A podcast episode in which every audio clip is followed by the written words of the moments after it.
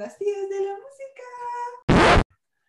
Y buenas noches a todos nuestros queridos escuchas, abuelas, nietos, sobrinos, tíos, tías, este, personas que no tienen ningún tipo de relación con nadie. Bienvenidos sean a su fabuloso programa Las tías de la música. Yo soy su tía Pablo.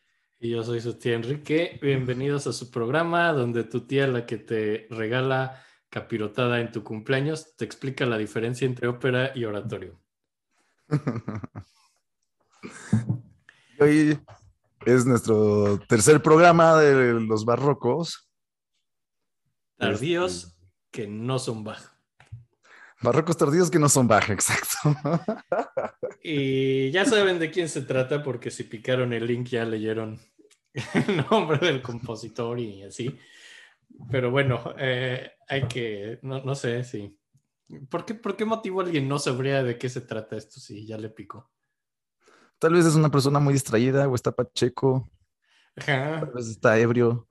ok. Ya se le olvidó a quién le picó. Ajá, quizá estaba buscando algo más que no tiene nada que ver con esto.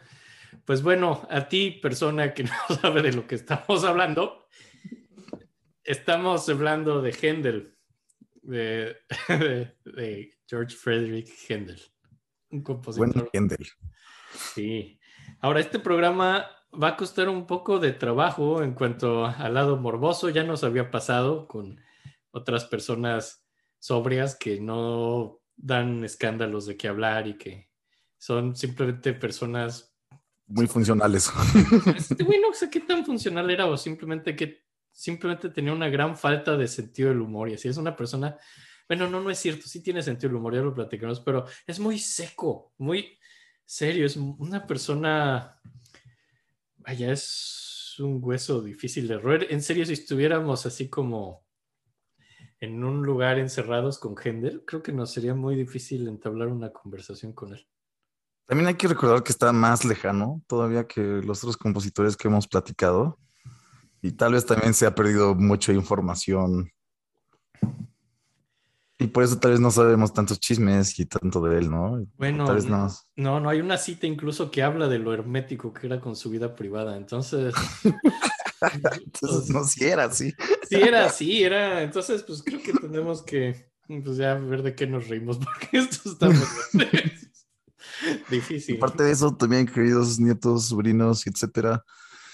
Otra vez, Enrique es el que mejor trae preparado el programa de hoy. Entonces, las informaciones también creo que van a ser unilaterales y tal vez eso hace también que vaya a ser difícil. Pero al mismo tiempo va a ser muy sorpresivo para ustedes y para mí. Eso, eso se prestará a la espontaneidad, probablemente. Eso estará exacto, exacto. Sí. Y pues bueno, ahí les va. El papá de Händel se llamaba también George Händel. Ahora escribían Händel diferente, así con una A con diéresis, porque pues eran alemanes, nacieron en Händel, ¿no? Händel, Händel. Eh, pero luego se mudó a Mm. Inglaterra, entonces lo cambió. Sí, porque, pues, no sé, no, no, no usan diéresis tanto en Inglaterra. Y este señor, el papá de Händel, era el valet de chambre, así que es como la ayuda de cámara, de unos duques en Hall, Halle, Alemania. Y pues era un señor que estaba casado y tenía seis hijos. Y a los ¿Por dónde queda Halle? No estoy seguro, pero en Alemania. Nunca había escuchado ese nombre del país. Es, es, es que es, es Un pueblillo, pueblo. seguro, Es un ¿no? pueblillo, sí, un pueblillo medio intrascendente de la época. Y de ahorita también. Pero, entonces, pero, pero este señor, pues, pues ya a sus 61 años, tiene, pues es la ayuda del duque, tiene sus seis hijos, su esposa se muere su esposa cuando tiene 61 años y decide volver a casarse con Dorotea Taus de 32 años, así, una mujer mucho más joven. Ok. y, y tiene cuatro hijos más ahora con la nueva mujer.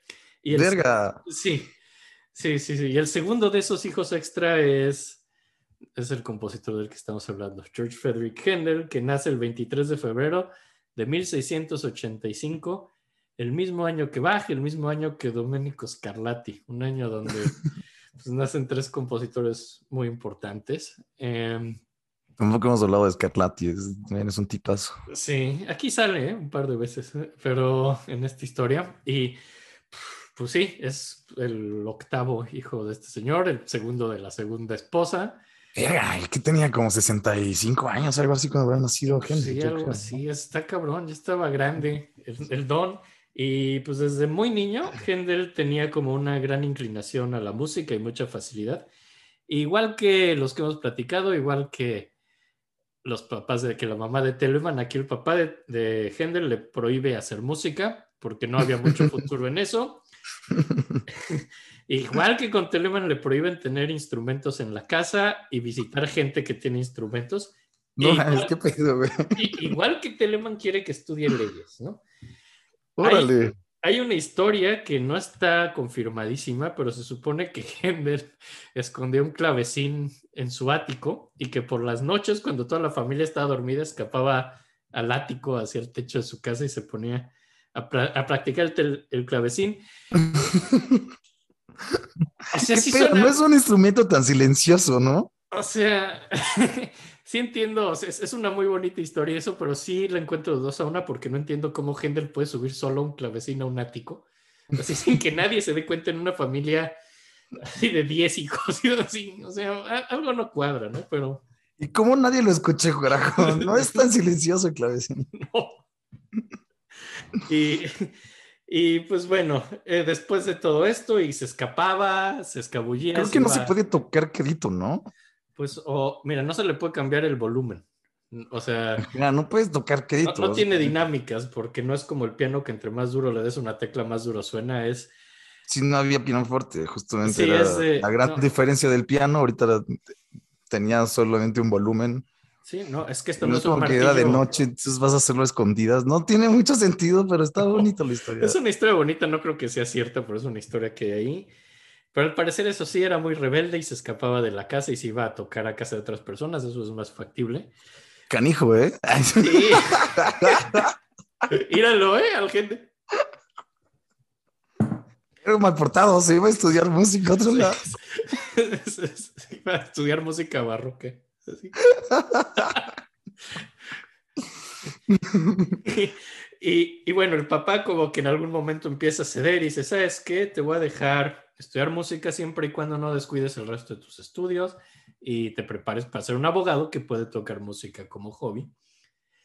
Y entonces le pone clases con Wilhelm Sachow, que es el organista de Halle, del pueblo, así. Y pues es un maestro, el único maestro del que se sabe. Y pues... No, al... Virgen del pueblo. sí. era, músico. era músico y estaba viviendo ahí en una iglesia, entonces pues sí. Eh, sí. Pues, y, y, bueno, cuando Händel tenía 12 años, se murió su papá, pues porque ya estaba grande cuando lo tuvo. Y pues sí, al parecer sí se puso triste y todo eso, pero también estaba medio aliviado de que ya no había obstáculos para su carrera musical, ya no había nadie diciéndole que. Entonces, como que. Se dice ¿Y que su mamá? Su mamá estaba bien con el tema, ¿eh? Mm. No, no parece ser muy estricta. Okay, no para el difícil. Y en 1697, también hace de los 12, visita Berlín y ahí estaba el elector Federico, que después será Federico de Prusia, el rey, y es muy fan. Y al parecer había músicos italianos en la corte y, y como que estaba, este llega de niño prodigio y está fascinando a Federico de Prusia y los músicos de la corte de Federico están celosos porque pues, ellos eran pues, así como que fueron a impresionar a su patrón, en especial un músico italiano que se llamaba Bononcini, que va a volver a salir en esta historia, recuerden este nombre, Bononcini, que era un músico ligeramente mayor que Händel, se siente muy celoso y lo pone a prueba, ¿no? Le pone cosas a tocar a primera vista, unas fugas cromáticas difíciles, así. Okay, y, okay. y, lo toca todo a primera vista sin problemas, y entonces pues, pues más fan, ¿no? Así le salió mal porque lo hizo súper bien y... lo hizo quedar mejor. Sí, lo hizo quedar mejor. ¡Wow! El niño toca increíble, ¿no? y pues bueno, en 1702 empieza la universidad en Halle Y Sí se metió a estudiar leyes de se todas mete a formas. estudiar leyes de todos modos. Y también entra de, a trabajar de organista en la iglesia. Y pues al parecer tocaba bien, cuidaba el órgano. Pero de pronto decidió que no quería seguir ahí. Era un pueblo muy chiquito, le daba flojera a la universidad y decidió irse a Hamburgo porque no quería estar haciendo música religiosa. Él quería hacer ópera, que es Música de moda, ¿no? era la música de moda, era donde pues estaban pues las, las estrellas, ¿no? Así los músicos así famosos y que eran los de los que hacían ópera. ¿Qué dices que el micrófono? Perdón. y pues Estaban las chicas, la música de moda, las la fiestas. ópera. ajá. y este güey así muy sobrio, ¿no? Sí, pero llega en 1703 a Hamburgo y empieza a trabajar en la ópera de Hamburgo. Entra primero como violinista y poco después ya pasa a ser como el clavecinista, ¿no? De la ópera. Y la ópera en, en Hamburgo y en general en Alemania era una mezcla rara entre religión, mitología y comedia. O sea, como que el público, pues al parecer no era muy conocedor y solo tenías que echar un chorro de cosas que les pareciera entretenidas, ¿no? Y pues todo el mundo era muy mocho en la época, entonces pues ponías religión, pero mezclabas con cosas exóticas y metías dos, comedia. dos, tres chistoretes que como con Telemann ya vimos que no eran tan chistosos así como uno quisiera, y- pero pues eso es lo que hacía, ¿no? Y en la ópera se hace muy amigo de Johann Mattheson, que es otro músico ahí, que también luego sus papás decían que no podía ser músico y lo habían metido a estudiar leyes y también no, es, al parecer es algo que hacían mucho, ¿no? Sí. Estaba mucho en esa época, por lo visto. güey. Digo, Ajá. sigue pasando lo de que no te dejen ser músico, pero Pero no a fuerzas a leyes, así como a Sí. Telemann, a Matheson y a Händel, ¿no? Pero se hacen muy amigos, tienen este pasado en común y es un tipo muy interesante, es un gran jinete, hace muy bien esgrima, es músico, muy talentoso, buen compositor y de hecho mucho que, de lo que sabemos de muchos músicos de justo de esta época es por Matheson, porque él hizo fichas biográficas de cada uno de ellos, hizo de Telemann, hizo, Órale. sí, creo que hizo hasta de Bach, hizo de Händel, hizo, él tomó muchas biografías de la época. órale, qué interesante. Y, y se vuelven grandes amigos, tocan el órgano juntos, van a excursiones, así a pasear por el río y la naturaleza. Así se la pasaban así. Y en una de esas visitan a Buxtehude, igual que la historia de Bach, que mira, así como Buxtehude. Ellos van Sí. con Buxtehude juntos y les pasa lo mismo que nos contó Eric con Bach, así que querían el puesto de Buxtehude y, y tenían que casarse con la hija Con la hija de usted. con la hija fea de Buxtehude y ninguno de los dos quiere tampoco. Sí, sí, O sea, sí estaba muy fea, güey. sí estaba súper culera. Con todo respeto. Hay que buscar una foto, no lo buscamos ese. Mira, si encontramos alguna foto, una imagen, va a salir en, ahorita en YouTube de, de cómo se veía la hija de Buxtehude, que sí seguro, que se, sí seguro era un esperpento. O, o sea, si Bach no quiso eso, Baja era feo. Sí. Händel no quiso, Matheson no quiso, así. Y era un buen puesto el de Buxtehude y así de plano sí debía estar horrorosa, ¿no? Seguro estaba horrible, güey. O tal vez era muy, muy insoportable, no sé. Ajá. No ¿Qué tal, que era, ¿Qué tal que era guapa pero tenía Tourette? Eso puede ser, ¿eh? no, sé, no hay fundamento alguno de esta teoría, por cierto, solo... pues, No sé, Son conocimientos que nosotros tenemos. Ajá, sabemos lo que es el Tourette, entonces por eso... Sabemos lo que es el Tourette, nosotros sabemos que la hija de usted jude lo tuvo.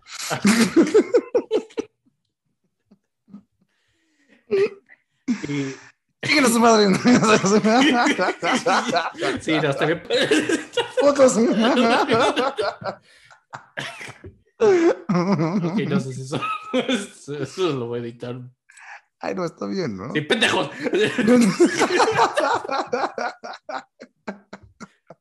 Sí, mejor, mejor, tienes razón. Pero, pero bueno, luego Matheson le encuentra trabajo. Le encuentra trabajo de maestro de clavecín. Entonces, tienen esta gran relación, son muy amigos. Y el 5 de diciembre de 1704, en la Ópera de Hamburgo, están estrenando Cleopatra, que de Matheson. Es una composición de Matheson. Órale. Y Matheson está dirigiendo y cantando el- un rol y Händel está en la orquesta tocando el clavecín, ¿no? Qué chévere. Y el personaje de Matheson se muere en la ópera, entonces cuando se muere, pues ya no tiene que estar en el escenario actuando y decide irse al clavecín, ¿no? Entonces se va a donde está Händel y dice, bueno, pues hazte, ¿no? Así porque voy a tocar mi rola. Y Händel dice que no, que él está haciendo el clavecinista y no tiene por qué quitarse. Y pues empiezan a discutir, ¿no? A la mitad de la ópera, de, güey, quítate, es mi rola, de, güey, no, yo soy el clavecinista, ¿no? Y Tu papel ya acabó, no es mi culpa. Sí. Y entonces, aquí hay dos versiones. La que pasa la historia es la de Matheson, donde pues lo reta un duelo. Obviamente, no. Y se empiezan a pelear, lo reta un duelo, se salen de la ópera, hay una gran pelea. Yo creo que todo el público se fue emocionados con esto. Y eh, había un mercado afuera de la ópera y, y, pues a- recuerda, Matheson era bueno en esgrima, sacan espadas y le tira un espadazo y al parecer solo se salva Händel porque le atinó a un botón así de su abrigo y, al parecer se rompió la espada en el botón y ya dijeron bueno ya Qué buena historia. y al parecer después se fueron a beber y siguieron siendo amigos esa es la versión de Matheson la, Qué mala espada, güey. Seguro la versión de eso, su espada era de una calidad terrible, güey. Chocó con un botón y se rompió. Sí. Me encanta, me encanta. La otra versión es que sí se pelearon y salieron al mercado, pero según esto no fue un duelo, solo fue pues, que Hendel al parecer no tenía una espada, solo fue Mates un culero atacando a Hendel con una espada. Y según esta segunda versión no acabaron siendo amigos. y de hecho, en la ficha biográfica que hizo Matheson de Hendel, Hendel no quiso ayudar, no, mató, no mandó sus datos. Eso apoya el hecho de que quizá no siguieron siendo tan amigos y pues tendría un punto, ¿no? O sea, Sí, te trataron de matar, güey. o sea, quizá- quizá no es tan buen cuate si trata de matarte, o sea. Aunque me gusta más la historia de, de la mala espada, sinceramente. Ah, bueno, eso pasa en ambas, ¿eh? En ambas historias lo ataca con una espada y se rompe la espada. Yo creo que eso sí. Ah, en las dos sí pasó. O sea, sí, Sí. era una muy mala espada. Sí, o sea, de que, o sea, en una Hend- eh, Hendel tenía con qué defenderse, en la otra no, pero de que Matheson tenía una espada y lo atacó con una espada, eso sí pasó. Che, Matheson. Está cabrón. Y pues bueno, Händel también componía en esta época, pero casi toda la música de esta época está perdida. Eh, solo queda como su primera ópera. Es como lo único que tenemos de esa época, nada de su música instrumental. Su primera eh, ópera se llama Almira, que es música sumamente bien recibida, pero el libreto no. No les gusta el libreto. Ahora, como siempre, es nuestra tradición a la hora de presentar óperas, Contarles de qué se trata. contarles de qué se trata la ópera, porque, pues, de nuevo, está muy cagada, como siempre, ¿no? El primer acto se trata de que Almira hereda el trono y el guardián que lo habían dejado a cargo de Almira para heredar el trono, que se llama Consalvo, le, dijo, le dice que el rey le había dicho a Almira que se casara con su propio hijo. Entonces, no se sabe si el rey en serio le dijo al consejero que le dijera a Almira que se casara con su hijo, o este güey Consalvo quería meter, tener poder y poner a su hijo junto con la heredera al trono, ¿no? Este hijo se llama Osman, ¿no? Entonces dice, quiero que, el rey dijo que te cases con mi hijo que se llama Osman, ¿no? Ok, ok. Pero es una mentira. puede ser una mentira, pero Almira realmente no estaba enamorada de Osman, estaba enamorada de su secretario que se llamaba Fernando. El secretario del hijo de. No, el, el secretario de Almira. Almira Ah, tenía un secretario que se llamaba Fernando y Almira estaba enamorada de su secretario. Mm. Es una historia muy, no sé, suena muy oficinista eso de señores. Sí, suena muy oficinista. Justamente estaba pensando. Qué lástima que no tuvieron el día del secretario para poder ir al motel. Sí, el secreto. Ahora, Osman tampoco es que estaba vuelto loco por Almiro, o sea, el hijo de este güey, a él le gustaba una tipa que se llamaba Edilia. Entonces, pues, o sea, sí se quería casar por el poder, pero realmente le gustaba Edilia, ¿no? Claro, claro. Ahora, hay eh, típico de estas épocas con una especie de enredos y por algunos enredos, Almira cree que Fernando, su secretario, está coqueteando con Edilia y le dan celos. Ese es el primer acto. Segundo acto, hay un gran desmadre de, des- de confusiones, de celos, de que se confunden y todo esto. Y incluso llega el rey de Mauritania. ¿No? Aquí se mete, así llegó de visita real y entra en la comedia de desmadres de quién le gusta a quién. Es todo un desmadre el segundo acto de que. Era un chismoso el rey. Sí, el chisme. además está increíble que metan a Mauritania en esto, ¿no? Es un país. y nada más para el chisme. nada más como, sí, sí, sí, cuéntenme su vida amorosa. Y el tercer acto, en el final, con Salvo, que era pues, este güey, el consejero que quería meter a su hijo en todo esto, ve, descubre así como de la nada que Fernando también era su hijo perdido.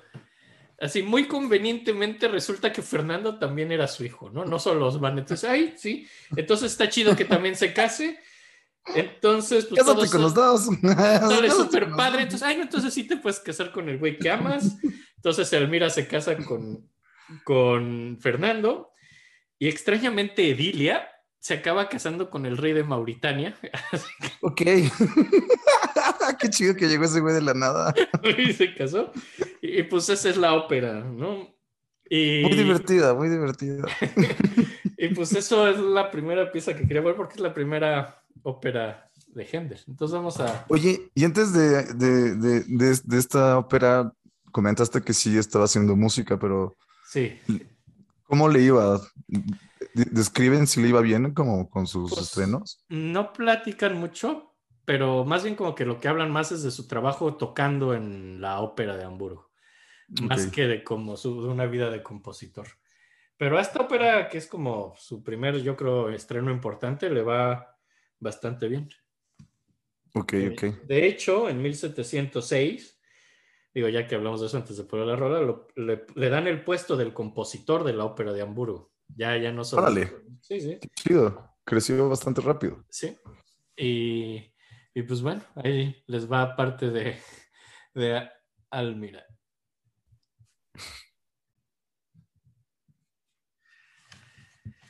Está buena, Está padre, Muy- ¿no? ¿No? Sí, lo que platicamos es que nos suena muy francesa, muy onda Lully, así con el ritmo de puntillos y eso. Tiene, pues no sé qué tanta influencia hay ahí, pero sí, Sí se escucha como una dancita. sí, sí, sí, definitivamente. Y pues bueno, nos quedamos en que le ofrecieron el puesto de compositor de la, cor- de la ópera de Hamburgo. Oye, perdón, ¿y esta versión es, es este es una orquestación como original? Sí, es la idea, es de estas, ya sabes, es todo este Solas clavadas en hacer música de buscar pasado, ya. instrumentos, instrumentos así antigua. históricamente informados y todo esto.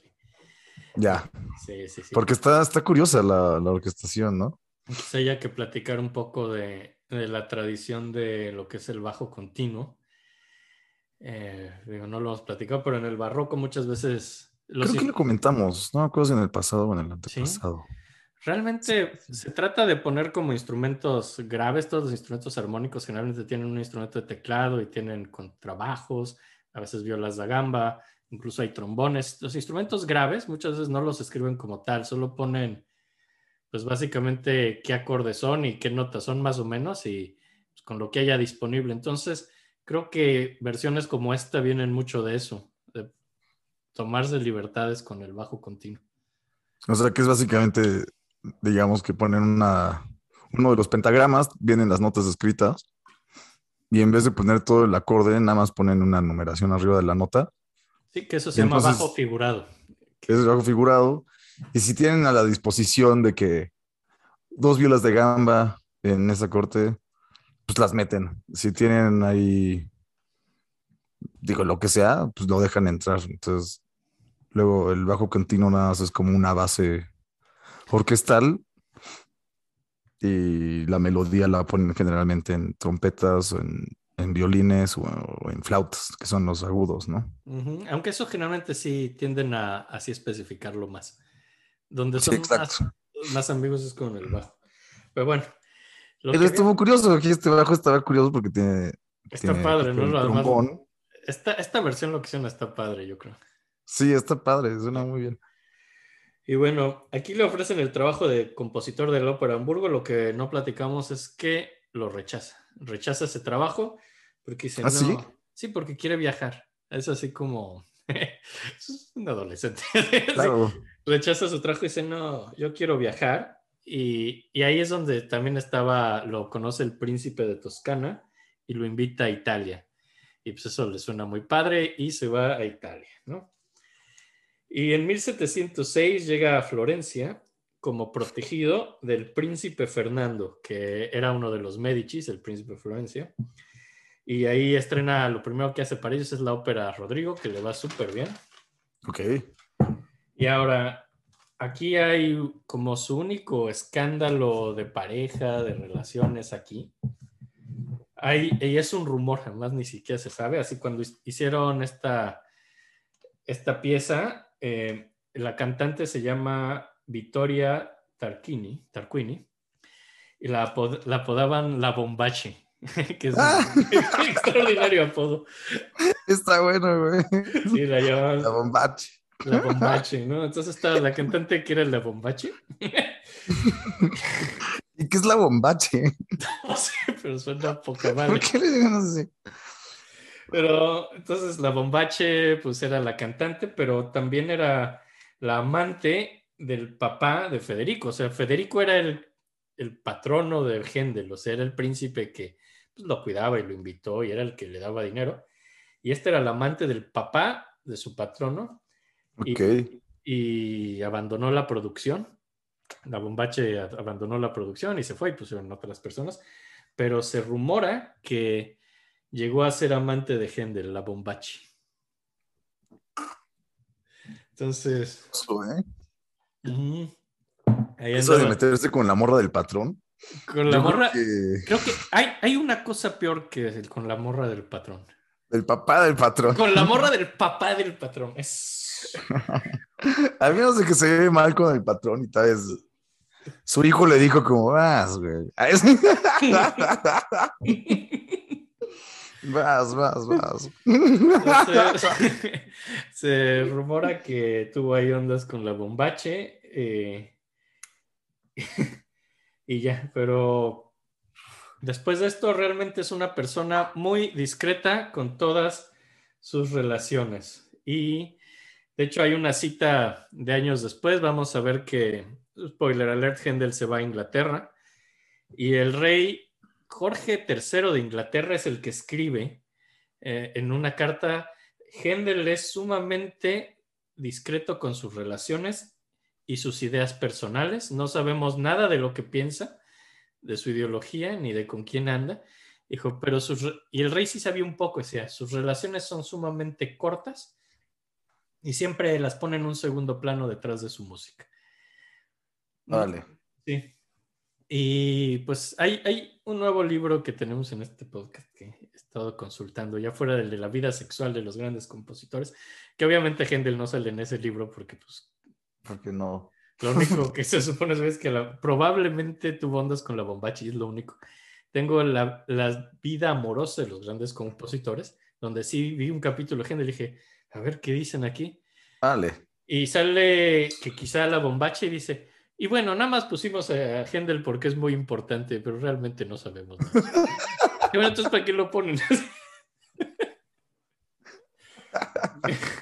entonces, Me pues, encanta. Sí, sí, lo pusieron nada más para aclarar que no tenían por qué ponerlo. así de, vamos a poner Händel porque es importante, pero no sabemos mucho y no tenía ondas con él. Ah, ok. Oye, ¿y con sus amigos no hay como tampoco cartas o. ¿no? Hay cartas, pero sus cartas hablan de música y de trabajo. No habla de lo que piensa, de, de sus ideologías, nada. Es un tipo Hermético. sumamente hermético y discreto. Y por eso, por eso decías que no, es que no sabe mucho. Pues sí, no se sabe mucho, pero ten porque él no quería que se subiera mucho su vida. Era un tipo muy privado. Ok, ok. Sí.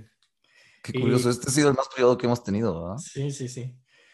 Y bueno, llega a Roma y lo apodan, eh, hablamos de los apodos, Il Sassone, El sazón. Está bueno también, ¿eh? Pues eh, Sassone significa el saxón, no sé por qué. Bueno, entonces sabemos que Halle es en Saxonia. Digo, así que- Entonces, Ay, yo pensé que era el sazón, güey. Sí, hay que le pone el sazón a la música. Ajá, eso estaría chido, El güey. picante. así.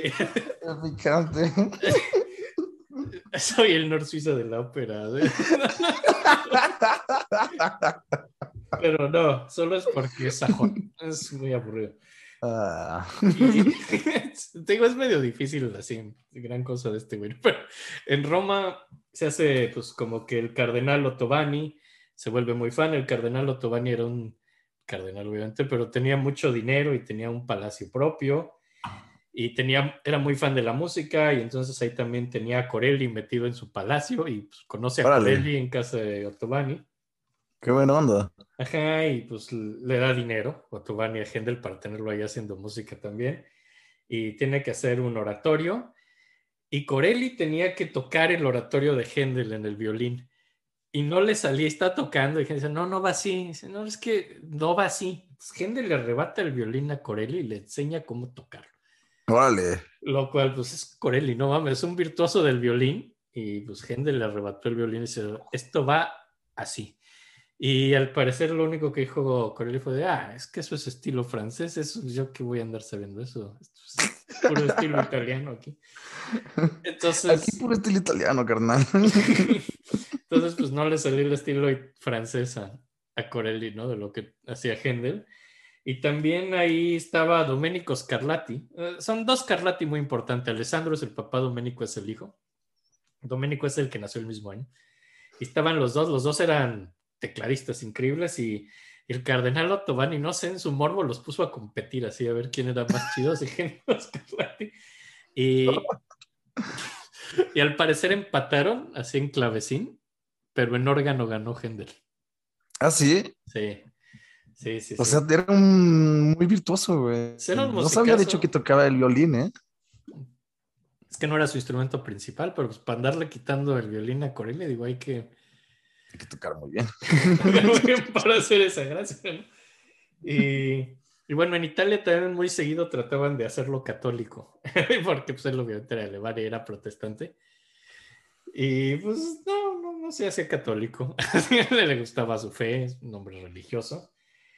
Y también ahí le da trabajo Francesco María de Ruspoli, que era otro mecenas sumamente rico y, y lo contrata y lo mete a su casa y nada más lo tiene haciendo música secular. Y todo el mundo iba ahí a la casa de este güey a escuchar. Entonces eso es lo que hacía en Italia. Estaba ahí con patronos en Roma que lo querían mucho y hacía música buena, ¿no? Y eh, en 1708 en Roma hace un oratorio para Rispoli que se llama La Resurrección, porque en Roma estaba prohibida la ópera. Pues porque católicos, ahí está el Vaticano, ¿no? Sí. Entonces, Porque, pues, religión. porque religión. Entonces, pues puede hacer oratorios. Digo, no sé si todo el mundo lo sepa, pero un oratorio básicamente es como una especie de ópera con un tema religioso. O sea, es como hacer ópera de cosas religiosas, pero sin actuar. Entonces cantan las partes de personajes bíblicos y así, pero no actúan. Y obviamente no son tan divertidos que de mencionar. No, y- pero pues a la gente pues, de la época muy religiosa, pues le maman los oratorios, la neta, ¿no? Y además los hace muy bien. Y también era religioso, ¿no? Y pues Rispoli le pone, Ruspoli le pone una gran orquesta, Corelli dirige la resurrección. Entonces imagínate este toquino, o sea, orquesta grande así en Roma, Corelli de director, Händel en el clavecín. Eh, el- y pues hasta el Papa fue a ver, ¿no? Porque pues estaba increíble toque. Y los regañó el Papa al final por, por estar poniendo cantantes mujeres. No, claro, güey, sí es cierto. Sí, sí, sí. Y pues esa era la segunda cosa que quería poner, un poquito de la resurrección de este primer oratorio que hace Händel. No nos va a importar la opinión del Papa. Vamos a poner una versión con una mujer cantando. Francisco, Francisco es como más cool, ¿no? O sea, espero. Extraño a Ratzinger, ¿eh? ¿Sabes qué extraño yo de Ratzinger una vez? O sea, bueno, no extraño de Ratzinger, pero una vez vi un, salió así con el balcón así del Vaticano, en una Navidad con un gorrito así, blanco y rojo. Y, y, y, parecía como un gorrito de Santa. Y como que todo el mundo se conmovió mucho. Hija, miren, el Papa se puso un gorrito de Santa. ¡Qué bonito! Se vistió de Santa Claus. Pero era como el Papa, y Ratzinger, creo que es un hombre de mucha cultura. Era como algo que no me acuerdo si se llamaba capurro o algo así. Era como un gorro del siglo XV que simbolizaba algo muy específico y trató de dar como un simbolismo muy solemne. Y todo, mira, es Santa, es Santa. Siempre hacía cosas muy chistosas, me caía muy bien. Todo el mundo lo odia con razones, pero era un buen tipo, güey. No, no era un buen tipo. O sea, era un buen personaje, pues. Odiaba a todos, güey. Me encantaba que siempre sacaba algo, algo donde odiaba a alguien y decía que estaba mal. Era un racista de lo peor. Era un tipo horrible, pero, pero te miren, es Santa. Pues, sin más por el momento, esta es la resurrección.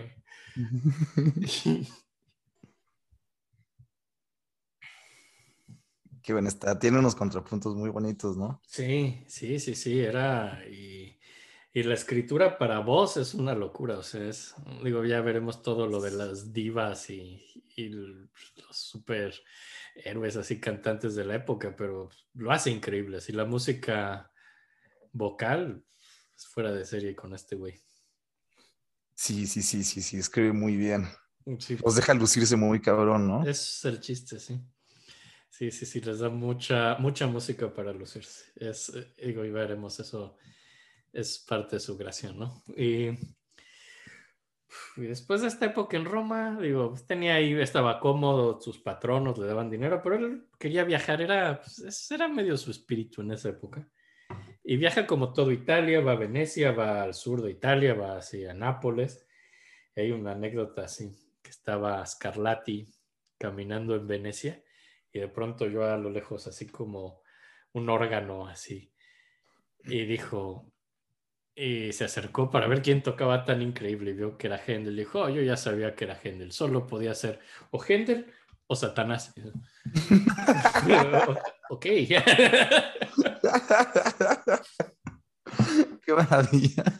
Entonces, la idea de pues, así de bien tocaba, ¿no? Y, y pues le fue muy bien en Italia, se influyó mucho de Corelli, se influyó mucho de Scarlatti, tomó esa, esas lecciones del estilo italiano, aprendió a hacer ópera italiana, que pues es la música de más moda en toda Europa en la época, pero ya como que se quiere ir. Y en 1710 el que le da trabajo es como la realeza de Hannover, de regreso en Alemania, y le dan bastante dinero y dicen, bueno, te vamos a dar chance de viajar mientras, así te vamos a dar como ciertas vacaciones para que puedas seguir con tus ímpetus de viajar, pero tú vas a ser el Kapellmeister de Hannover.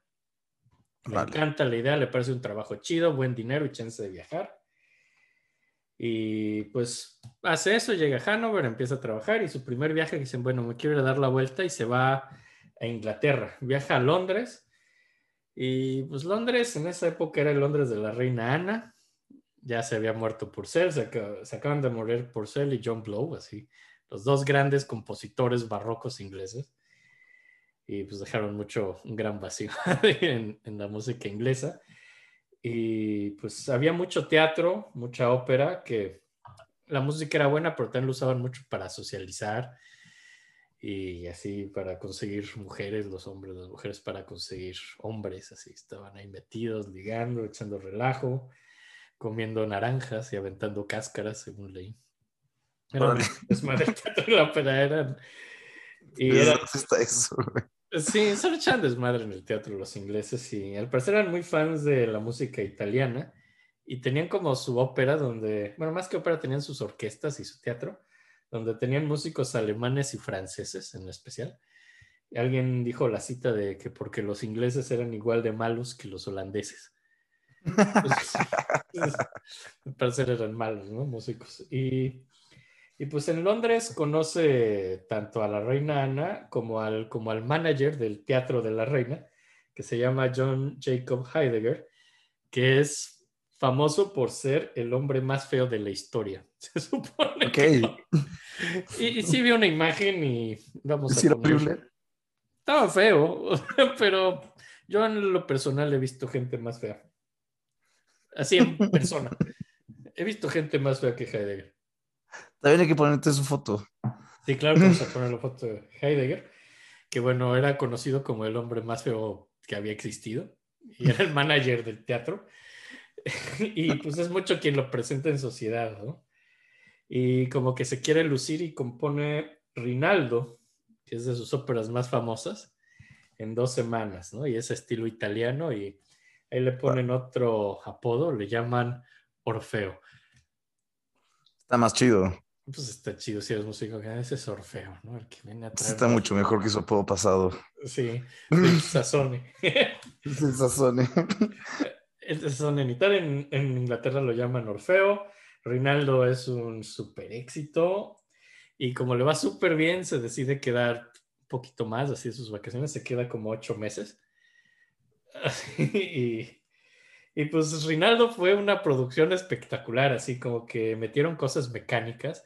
Yo creo que en la época eran cosas hidráulicas y así, cambiaban los, las escenografías, así, liberaron palomas, porque hay una escena en un jardín con aves, entonces en el teatro soltaron muchas palomas. Órale. Y Una producción enorme. una producción enorme. Y, ese, y hay que poner un poquito Rinaldo, pero siendo una ópera, creo que es el momento de volver a contar una historia muy cómica. Y aquí es la que me confunde un chorro, porque todos los personajes importantes empiezan con A. Me caga que hagan esas cosas. También, o sea. Entonces, pues bueno, todo esto empieza en el sitio de Jerusalén, ¿no? Así donde están pues, los cristianos tratando de conquistar Jerusalén y echar a los infieles. Y Rinaldo es un guerrero, ¿no? Y su comandante se llama Gofredo.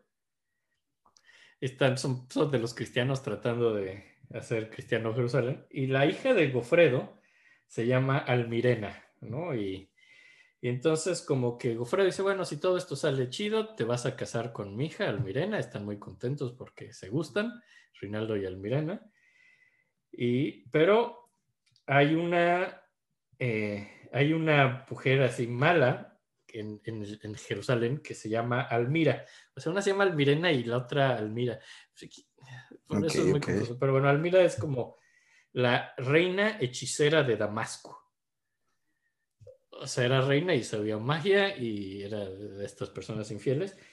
Y rapta a Almirena. Se, se roba como a esta mujer, ¿no? Y entonces, pues como que Rinal, eh, Rinaldo, Gofredo, su patrón, y el hermano de Gofredo, buscan como una hechicera cristiana. Dicen, ah, sí, si esa reina, bruja se lo oye, vamos a buscar una bruja buena. Entonces están como en la costa del mar Mediterráneo, es porque se supone que en una montaña por ahí vive una hechicera cristiana, ¿no? Entonces se- van a buscar a la hechicera cristiana. Ese es el primer acto. El segundo acto, llega un espíritu en un barco, pues están en la costa y, y se lleva a Rinaldo, ¿no? Convence a Rinaldo de irse con el espíritu, y se roba a Rinaldo. Y entonces, pues bueno, ¿no? Entonces ya se robaron a Rinaldo y está el rey de Jerusalén, el que era como el esposo de la mala de, de Almira, que se llama Argente, otro con A, ¿no? Entonces está Argente, que es como el rey malo, y, el, y Argente está enamorado de Almirena, aunque Almira, la reina de Damasco, está enamorada de Argente. Es como que pasa esa cosa, ¿no? Y entonces Almirena, en sus embrujos y esas cosas, se disfraza. Almira es la buena, ¿no? Almirena es la mala, perdón. Almirena es la buena, la que tiene nombre más largo es la buena, y Almira Ok, es la mala. Almira como que para hacer sus cosas malas y esos engaños se disfraza en su magia de Almirena. Entonces ahora Almira parece Almirena. Ok, haciendo esto todavía más confuso. y entonces llega, llega Argente, el rey, y le empieza a tirar la onda a Almira pensando que es Almirena. Entonces Almira se da cuenta que ella no le gusta al rey, sino que la que le gusta es Almirena Sí. es la otra. Entonces se enoja mucho y jura venganza. Y ese es el segundo acto.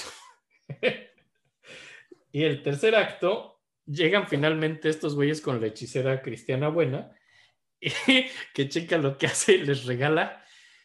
Adivina qué gran arma les regala a estos grandes guerreros.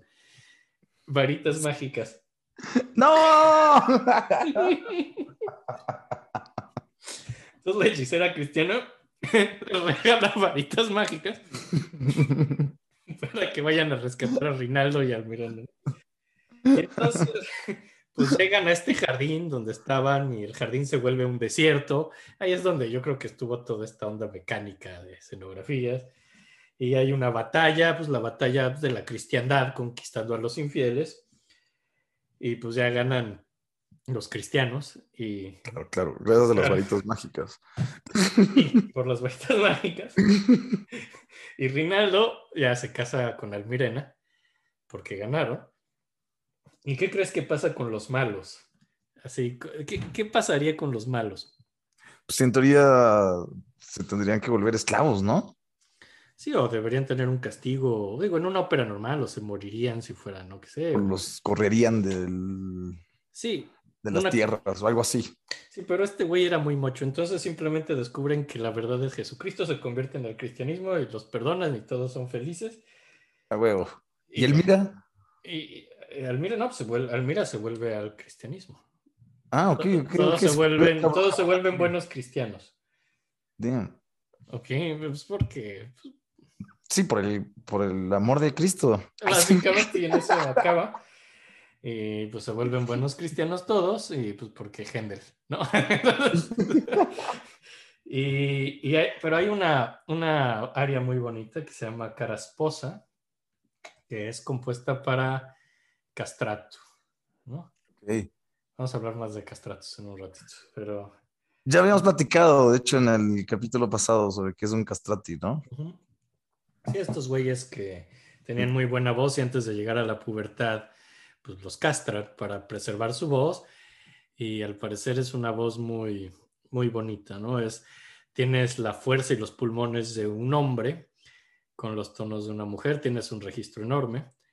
Resulta, digo, ya veremos que se vuelven güeyes fofos, así, gordos, así, por cosas hormonales pero es una voz muy, muy importante y son gente muy, muy importante y a pesar de lo que dicen, también tienen una excelente vida sexual. ¿Ah, sí? Sí, sí, sí, eran, digo, algunos tenían una vida homosexual preciosa y eran, eran personas muy apreciadas en la sociedad, pero también había quienes tenían hombres con mujeres, amantes y cosas así, eran, eran unos, unos rockstars, digo, y vamos a hablar Órale. de más castratos. Qué interesante.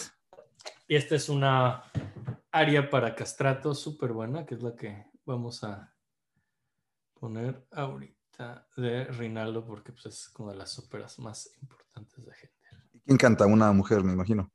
Sí, aunque hay, hoy en día existen así pocos, pero hay algunos, hay algunos hombres que son castratos y contraltos.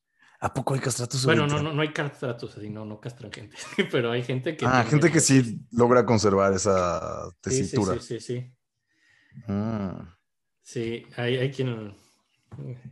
Yo, yo una vez digo, ya, bueno, ya vamos a contar el chisme cuando yo oía un castrato. Así. ¿Te acuerdas de.? digo, esto el público no tiene por qué acordarse del, pero tú te acuerdas del. Sí, claro. Un, un amigo músico que estudió con nosotros. Una vez me habló y dijo: "Mm, Quiero ver a mi exnovia. ¿no?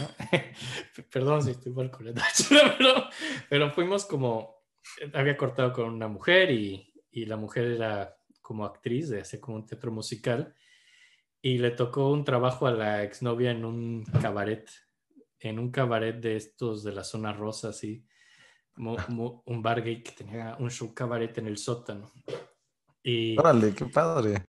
Quería ir a buscar a, a su exnovia, pero no quería ir solo, entonces no sé por qué razón me escogió a mí para acompañarlo y pues dije, pues vamos a ser buenos amigos y fui con él.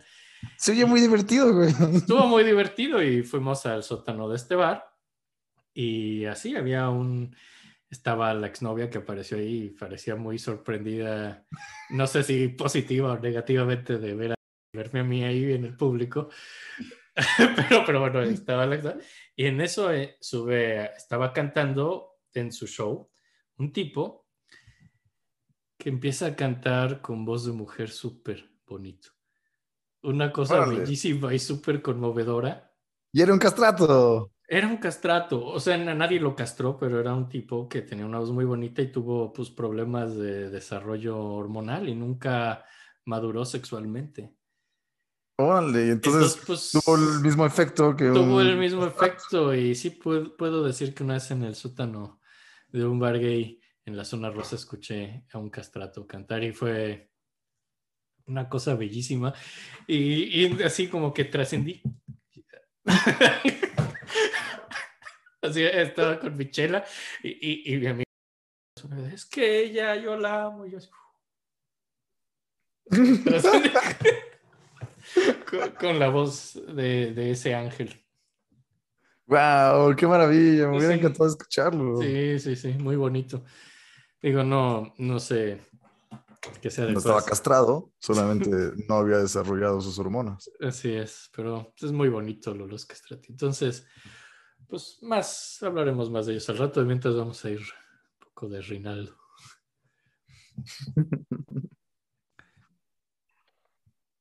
Y Ya, pues esa es esta. Es ahí. Hay un tipo que canta, se llama Valor Sábados, tiene voz contralto y llega creo que hasta soprano. Lo, lo recomiendo mucho, en especial para este tipo de repertorios barrocos.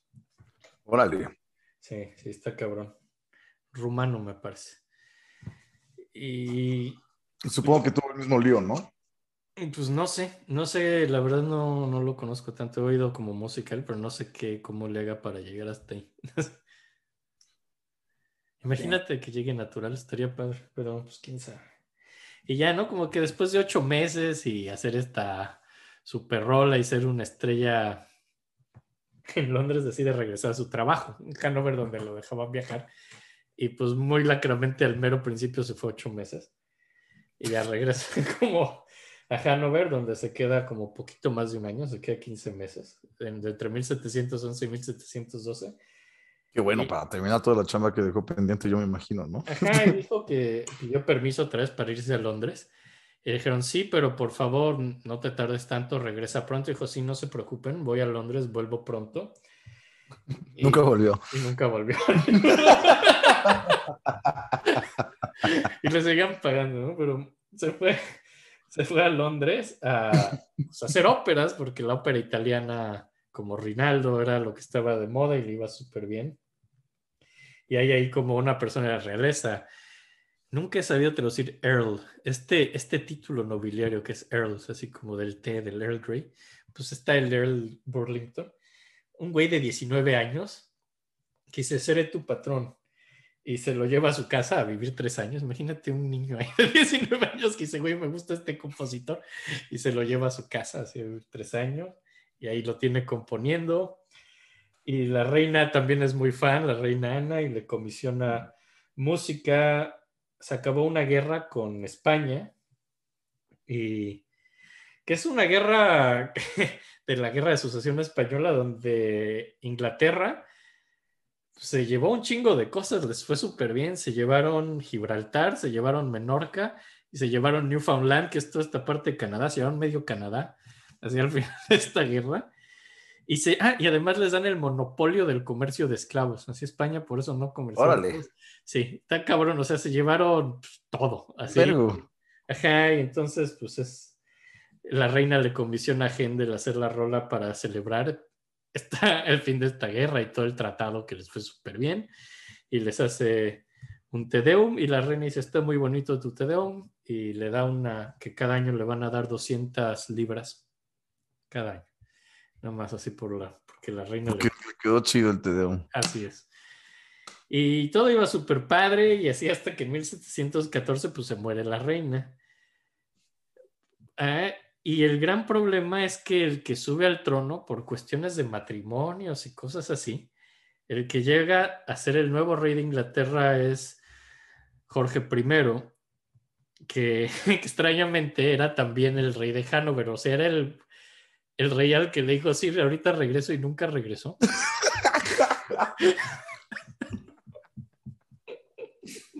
Quitan su mesada de Hanover.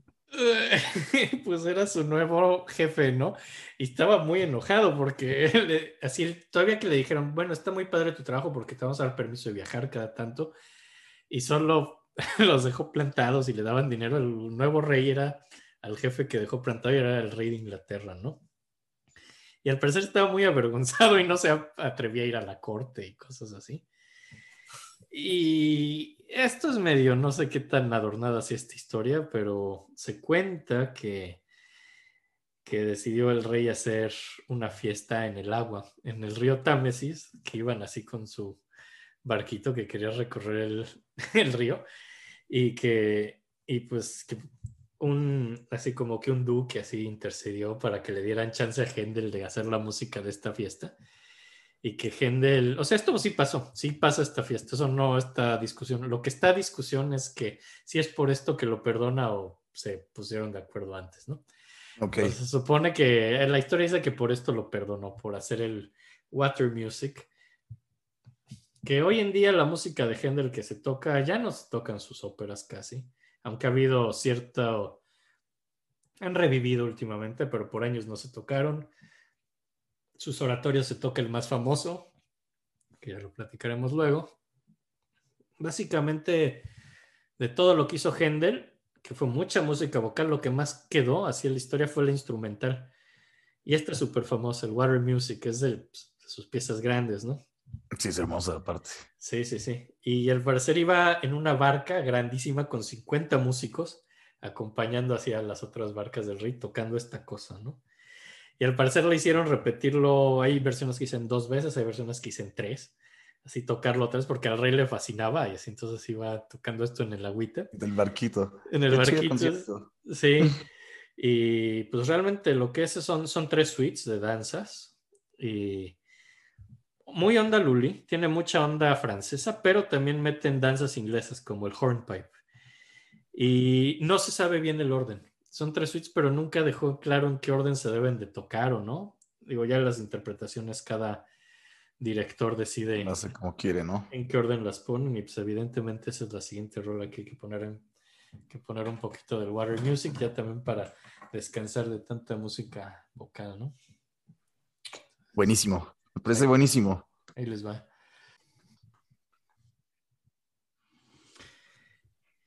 Y pues ya, es una de sus piezas más importantes. Y, su música de agua. Su música de agua. Y este tipo, George, primero, era un tipo muy odiado en Inglaterra, este rey. Era, no hablaba inglés para empezar, porque era de Hamburgo. Y, y, le habían puesto ahí una esposa inglesa a la cual ignoraba del todo. Y también ignoraba a su hijo, el príncipe de Gales, así que era del trono y más bien estaba muy contento. Tenía como a la baronesa von Schulenberg, que era como su amante, con la, a la cual llevaba a todos lados, lo cual ofendía a la gente de Inglaterra. Y... Sí, claro, ¿no? Toda la, la, imagen de la corona. Sí, sí, sí, era, al parecer un pésimo rey genial. Pero le gustaba mucho la música, la ópera y las mascaradas. Era un tipo muy trivial, obviamente, ¿no? Así le gustaba entretenerse. Y eso, pues, era malo para Inglaterra, pero era bueno para Händel y los músicos. Y pusieron la agenda, le dieron otro trabajo de maestro de clases de música para las princesas, así para las hijas legítimas al trono, y a la hija bastarda que tenía con la baronesa von Schulenberg. Entonces les tenía que dar clases a, estas niñas, ¿no? Era otro Y a la hija bastarda también. Sí, era un cínico, güey. Sí, así que le daba clase a las princesas y pues a la hija bastarda, ¿no? Del rey. Y en 1717 también el duque de Chandos tenía, que era otro tipo con mucho dinero, tenía una mansión como a 10 millas al norte de Londres, donde había flamingos, o sea, tenía hasta flamingos. Era un lugar muy exótico al parecer, y tenía una gran orquesta de cámara. Y también ahí tiene metido a Händel haciéndole música personal y ahí compone los llamados himnos de Chandos, que le hacía himnos a su patrono. y pues así, estaba en 1718 ahí, hace una ópera en inglés, trata de hacer como una ópera en inglés, le va súper mal porque pues, eso no era popular, existieran las óperas italianas, pero escribe un oratorio en inglés acerca de la historia bíblica de Esther y le va súper bien. Es un, un hit, Esther. Y Le habrá gustado tanto Inglaterra. Bueno, Londres. Le encantaba y es donde le fue bien y ya de hecho nunca se quiso ir de ahí. De, de hecho, pues como que los ingleses lo consideran de sus compositores más importantes, aunque pues luego los alemanes se quejan, dicen, ese güey es alemán, pero pues vivió siempre en Inglaterra, es donde hizo la mayor parte de su música importante. Órale, de hecho. De hecho, sí se nacionalizó inglés en algún punto. Y hasta ¿Ah, se sí? cambió. Sí, sí, se cambió hasta cómo se escribe el apellido con las diéresis. Por eso se escribe como se escribe, porque se cambió de nacionalidad y se hizo ciudadano inglés. Y él nunca habla de eso, ¿verdad? Digo, nunca escribe nada. Nunca explica Pues él lo en cartas o... No, pero pues al parecer era leal a Inglaterra y a la corona. Y, también no sé si, si se sentía más a gusto ahí porque pues, era el compositor más importante del lugar, no tenía que co- competir con nadie, era el único, ¿no? Claro, sí, eso también es importante. Sí. Y bueno, luego en 1719 Digo, no creo que haya sido la comida, ¿no? No, no, también, también venía de Alemania, o sea, tampoco es como. Sí, no, no había mucha competencia entre No, los o sea, sí. Y, y, pues bueno, luego lo ponen de. ah, ah, hacen una asociación en 1719 que se llama The Royal Academy of Music, que se trataba de ópera. Era una asociación que hicieron en Inglaterra para promocionar la ópera. Y los reyes así lo mandan a- al continente para buscar así a los mejores cantantes, para llevarlos a la ópera inglesa. Y fracasa, ¿no? Es la única persona que logró llevarse así y sacar de las cortes de Europa. Fue a Margherita Dursantani. Y todos se enojaron porque decían que parecía un elefante. Y es la única persona que logró llevar. Qué horror. No lo decimos nosotros, lo dice el público británico del siglo XVIII. Qué mamada, güey. Pero al parecer estrenó buenas óperas, o sea, hizo buenas rolas en el 19 y el rey estaba contento. Y en 1720, ahora sí, logró llevarse a Senesino a, Inglaterra. Senesino era la gran estrella de la música en Europa, era un castrato y se llevó también otros cantantes, pero la gran estrella que logra llevarse para su compañía de ópera es a Senesino. Y lo primero que pasa es que se pelean, porque Senesino solo ponía a Händel a decir, hazme un aria nueva, ¿no? Solo quería lucirse con arias nuevas, en vez de cantar las óperas completas, y aunque no todo fuera para él, y porque solo quería lucirse, y pues Händel empieza a mostrar este temperamento, que, que ya le habíamos visto en ese duelo con Matheson, donde simplemente así lo agarra del cuello y lo llama idiota. Sí, era, era muy violento Händel en general. Se enojaba fácil. Y ¿te acuerdas de Bononcini? El güey así que habías dicho que iba a ser Sí. el de la corte, así, el italiano que se enojó de que este güey. Pues el otro gran compositor que tenían en Inglaterra los reyes, así para hacer música, era Bononcini.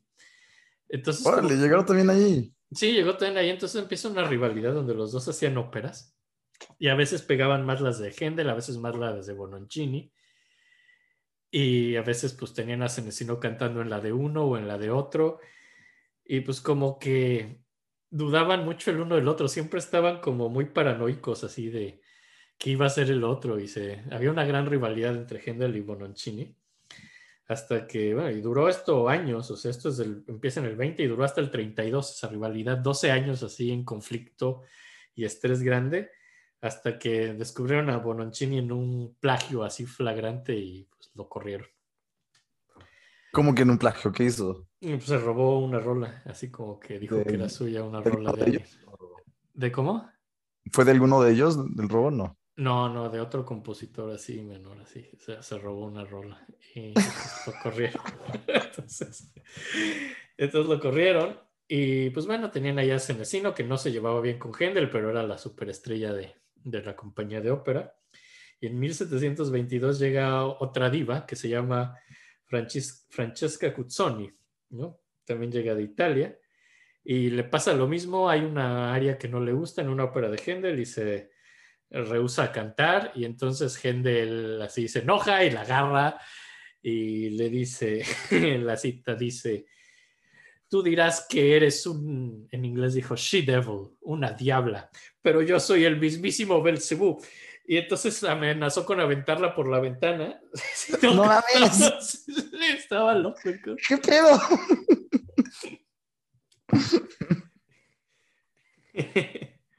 ¿En qué acaba?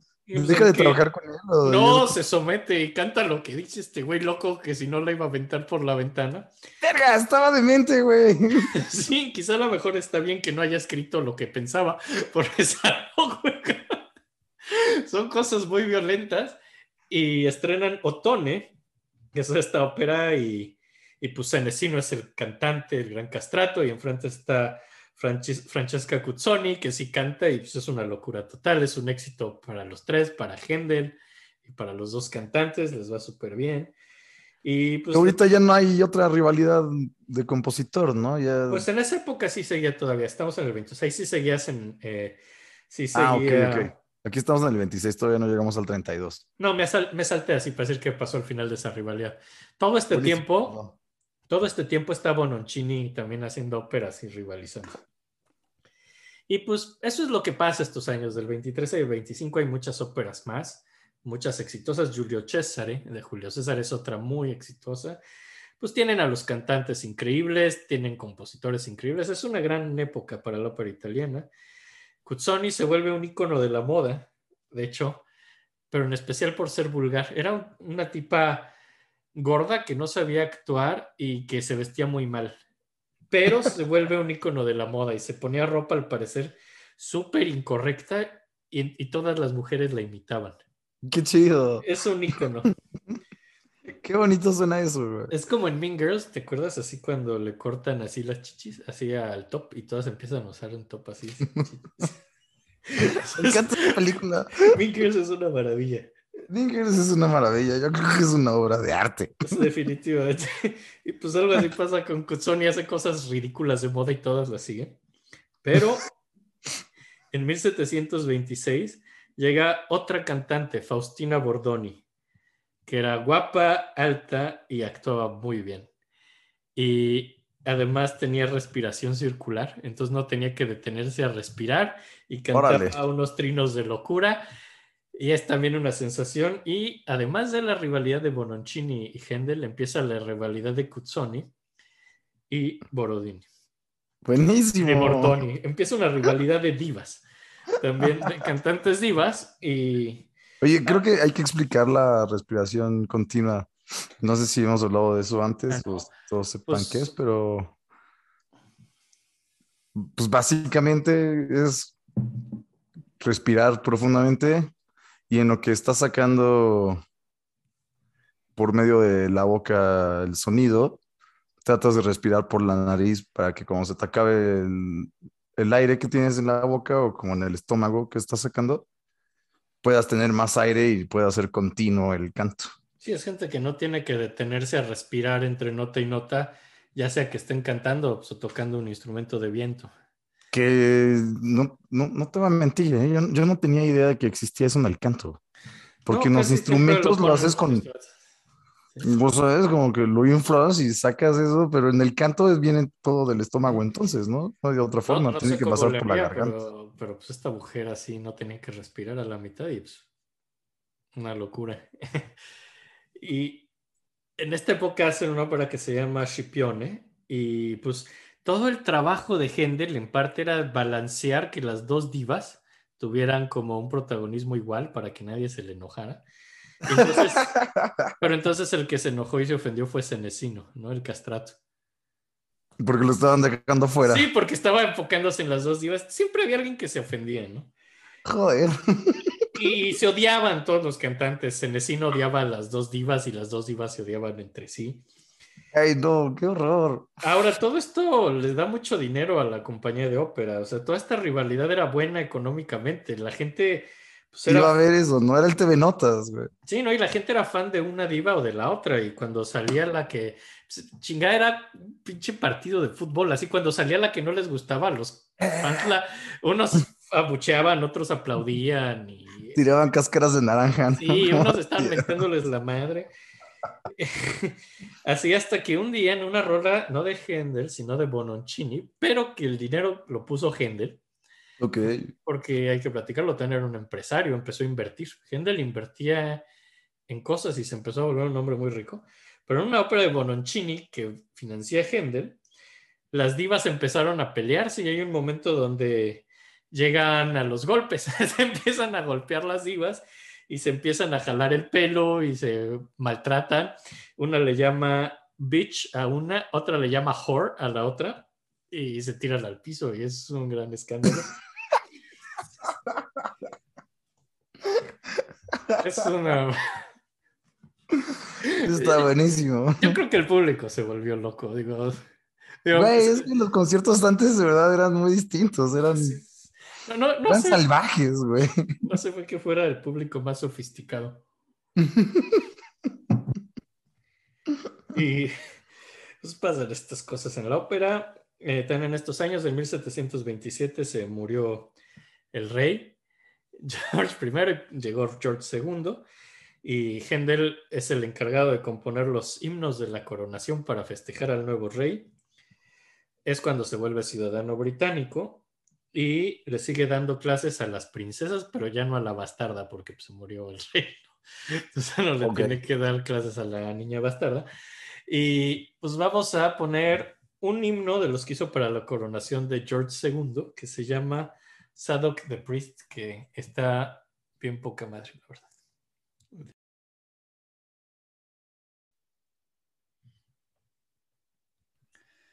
Pues Está súper.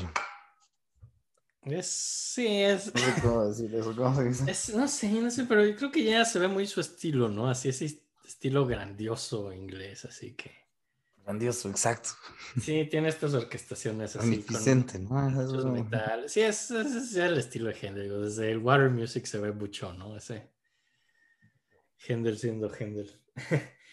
y, Queda muy bonito, güey. Ujú.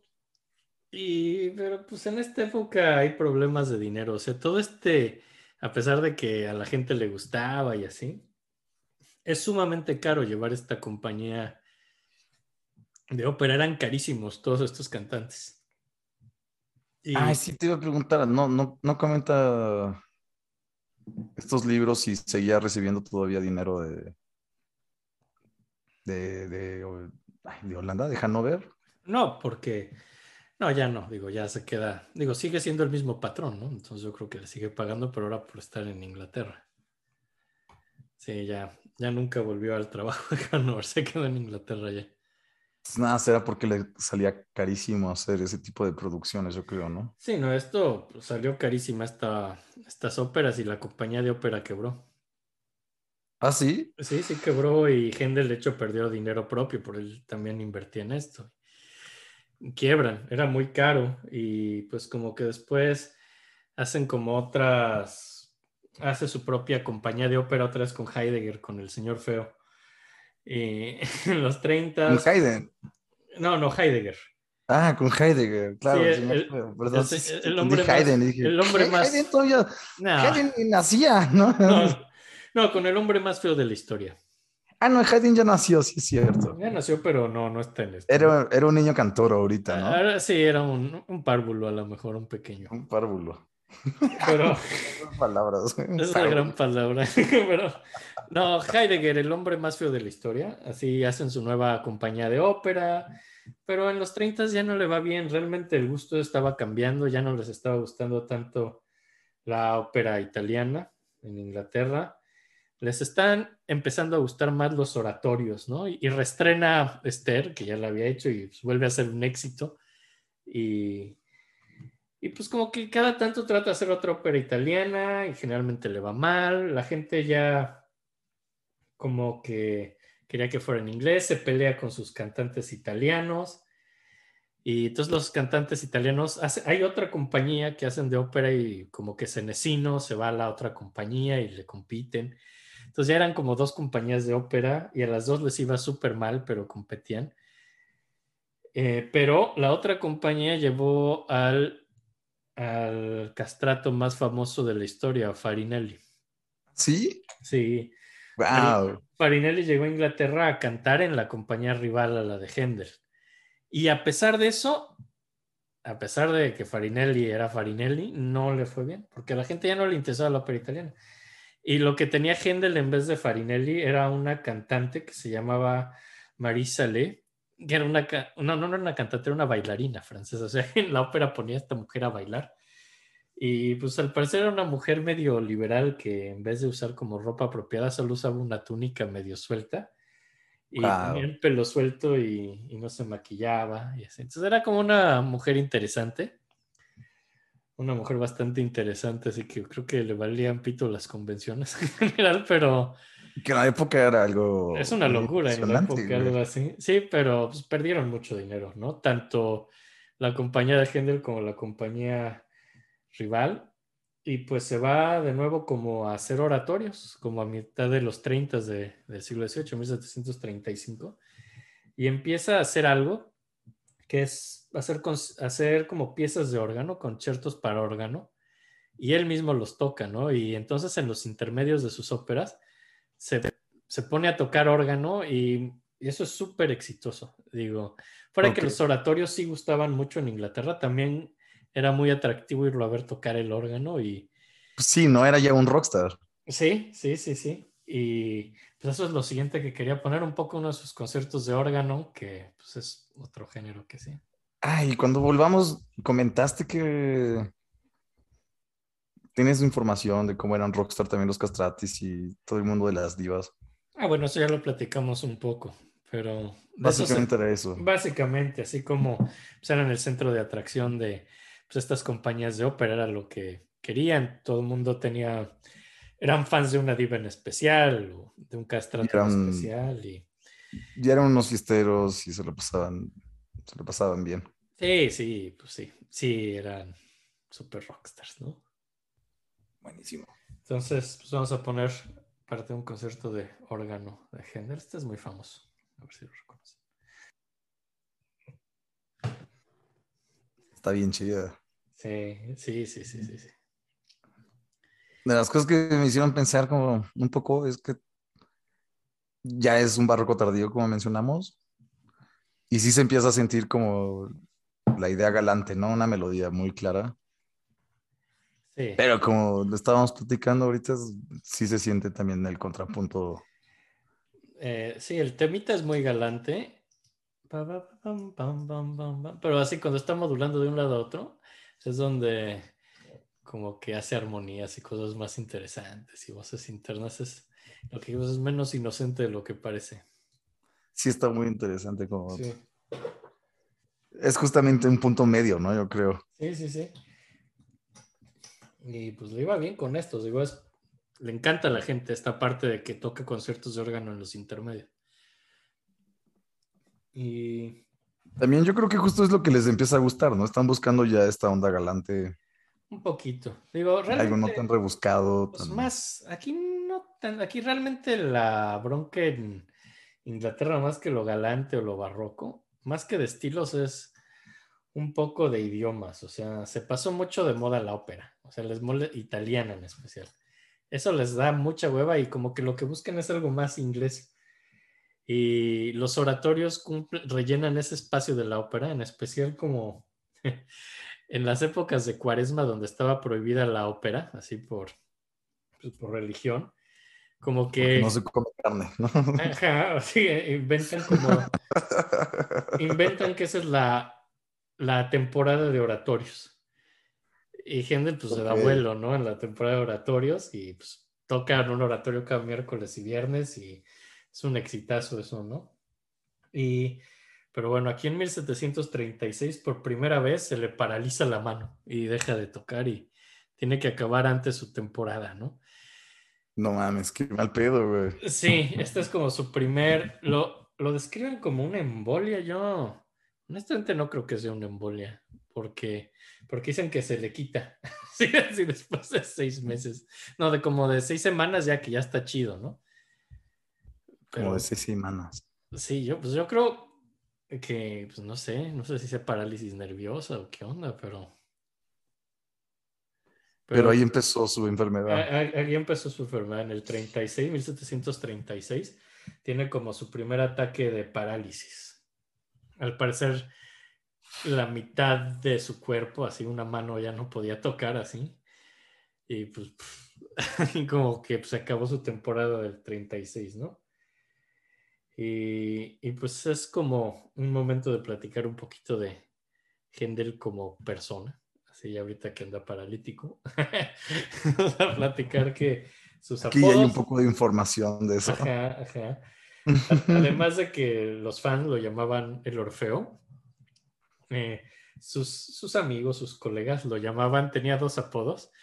Uno es The Bear, así como el oso, y otro es, el otro es un apodo increíble, increíble. Le llaman The Man, así. He's the man. Sí, es buen apodo, ¿eh? Está bonito, ¿no? Es como, es como The Dude, ¿no? En The Big Lebowski.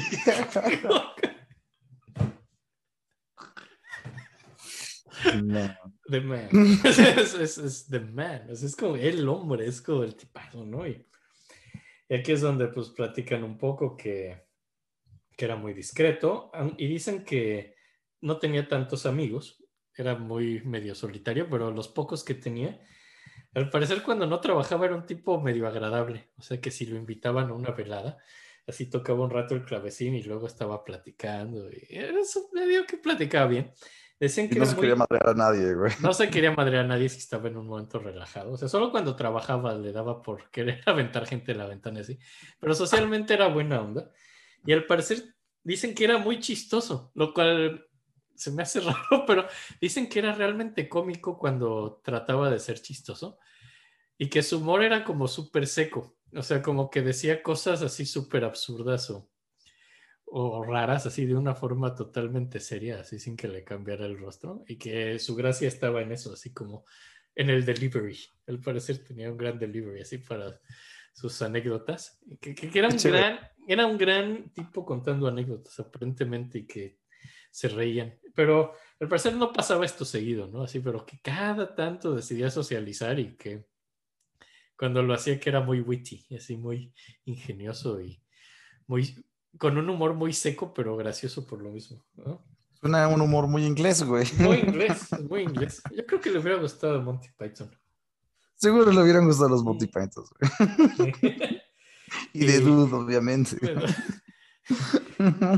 Ahora, al parecer era un güey muy grande, así era gigantesco y era como súper tosco y caminaba así, decían que caminaba sin gracia y que sus piernas estaban medio chuecas y arqueadas. Entonces era como un güey muy grandote, así viniendo hacia ti caminando chueco. Órale, qué padre. Ajá, y que tenía unas manos tan gordas que decían que parecían como unos pies así rechachos. Decían que sus manos, así que sus dedos, parecían como dedos de los pies así. Y, y que comía muchísimo. Así era súper, súper tragón, así. Comía un chingo, así era. Era un puerco, güey, ¿no? Y al parecer tenía una peluca gigantesca y eno- así enorme, ¿no? Así ya en la época empezaban a cambiarse así como a las pelucas que hemos visto de Mozart, así, con su coletita y un poquito así, las pelucas blancas pero más chiquitas. La de él al parecer era enorme y pesadísima, pasada de moda. Qué chido. Al parecer era un güey muy grosero, así que que, que le encantaba decir groserías porque se enojaba y que hablaba muy mal inglés, que le daba mucho miedo a los cantantes. Y pues así era, ¿no? Era un güey grosero. Sí, obviamente, ¿no? Imagínate saber que las historias de que te puede aventar por la ventana. Ajá, que si lo haces ¿Por qué enojar. no te va a dar miedo ese vato, güey? Y también se enojaba si lo adulabas, así, sí, como si eras un lameculo, se enojaba mucho. Sí, también, también estaba y te gritaba. Y, y- y de pronto también se volvió un hombre muy rico, así, ganaba dinero y los, los realeza y sus, todos sus, sus patronos le daban dinero, pero además se volvió un gran inversionista, invertía como en la bolsa y le iba muy bien. Órale. Ganó muy buen dinero y empezó a coleccionar Rembrandts, al parecer. Órale. Sí, era un coleccionista de arte y tenía en especial Rembrandt. Era un tipo muy interesante. Lástima Sí. que no hay más La- información o No, cartas de lástima, él, güey. lástima que no platicaba más. Digo, todo esto son pues, terceras fuentes, ¿no? Que convivían con él y pues, lo veían como este hombre gigantesco con una muy mala peluca coleccionando Rembrandt. Sí, Era muy listo. sí, yo creo que era un hombre muy inteligente. Como que logró llegar a ese punto donde te vale verga qué haces y por qué puedes hacerlo, ¿no? como que ya Hacía era lo que quería. puedo hacer lo que quiera, no hay problema, güey. Pero si ves ahí muchas veces que pierde mucho dinero así en invertir en cosas, pero al parecer le iba bien dinero. De pronto perdía unas, pero en general. Lo logró, lo logró. Sí, sí, sí, sí. Y ahora, He was the, he was the man. Ahora también al parecer plagiaba en música. Y, ahora el que escribe más de esto es Matheson, hay que decir también. O sea, no sé si Matheson Ah, bueno. estaba enojado, pero no, pero al parecer sí hay plagios así documentados y claros. Y al parecer sí sé que en la época como que medio todos plagiaban un poquito, que era medio aceptado Ok. hasta cierto nivel. Pero según esto, él plagiaba un poco más de lo aceptable. Así como que sí plagiaba además. Que en su época temprana le plagió mucho a Kaiser, Ground y Urio. Plagiaba mucho de esos tres compositores. Y ya de más viejo, que ya no podía, ya que estaba más enfermo y eso, como que le plagiaba a Lully. Pero Órale. lo italianizaba, como que agarraba cosas francesas de Lully, pero las italianizaba. Dicen que todo lo que plagiaba, pues sí era medio un plagio, pero lo mejoraba. Nada lo plagiaba tal cual. Qué interesante que en la época era algo normal, güey. Pues, Era como un más- cover, ¿no? Yo creo que era. al parecer era más aceptable en la época que hoy. Y pues no sé, no sé si la historia lo perdona un poco por eso y no se hizo mayor escándalo por el hecho de que sí mejoraba todo lo que se robaba. Sí, suena como un cover, más bien, ¿no? Mm. No, la diferencia es que en un cover Dices que. reconoces, cover. así, reconoces quién hizo esa rola. Aquí no, aquí decía que eran de. O sea, lo cual no es tan ético.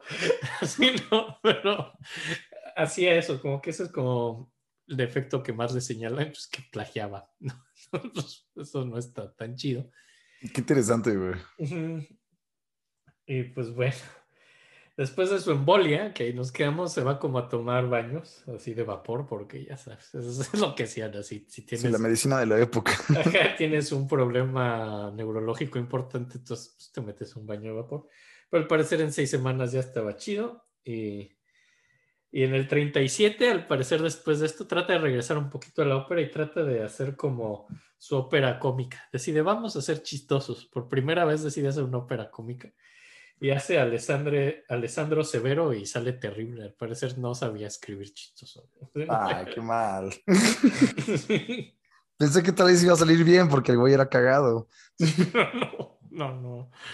No, era cagado seco, no creo que supiera hacer como. Como una buena comedia. No, no, no. Y, y pues también empieza, se, se vuelve una persona muy caritativa y empieza a hacer como beneficencias y empieza a tocar conciertos donde todo se lo. Hace como una fundación para las familias de músicos muertos, como para mantener a las familias de. Al parecer hubo un oboísta importante que se murió y él mantenía a la familia del oboísta, así como que Órale. era buena onda en eso. Y entonces, pues ya, y en el 1738, como que es una época que le da por explorar un poco más el lado de hacer música instrumental, ¿no? Que, que no lo hizo tanto, o sea, casi toda su producción es vocal, es óperas o oratorios, pero aquí en el 38 le da a hacer tríos sonatas y concerti grossi, así conciertos como de, no, no de un instrumento en especial, sino como de toda la orquesta barroca. Muy onda Corelli, así muy estilo italiano sus conciertos, pero como con una innovación onda baja. Eso es lo siguiente que quería poner, uno de sus conciertos grosos, concierto grosso, porque están bien padres. Entonces, vamos a un poquito un Hay que oírlo.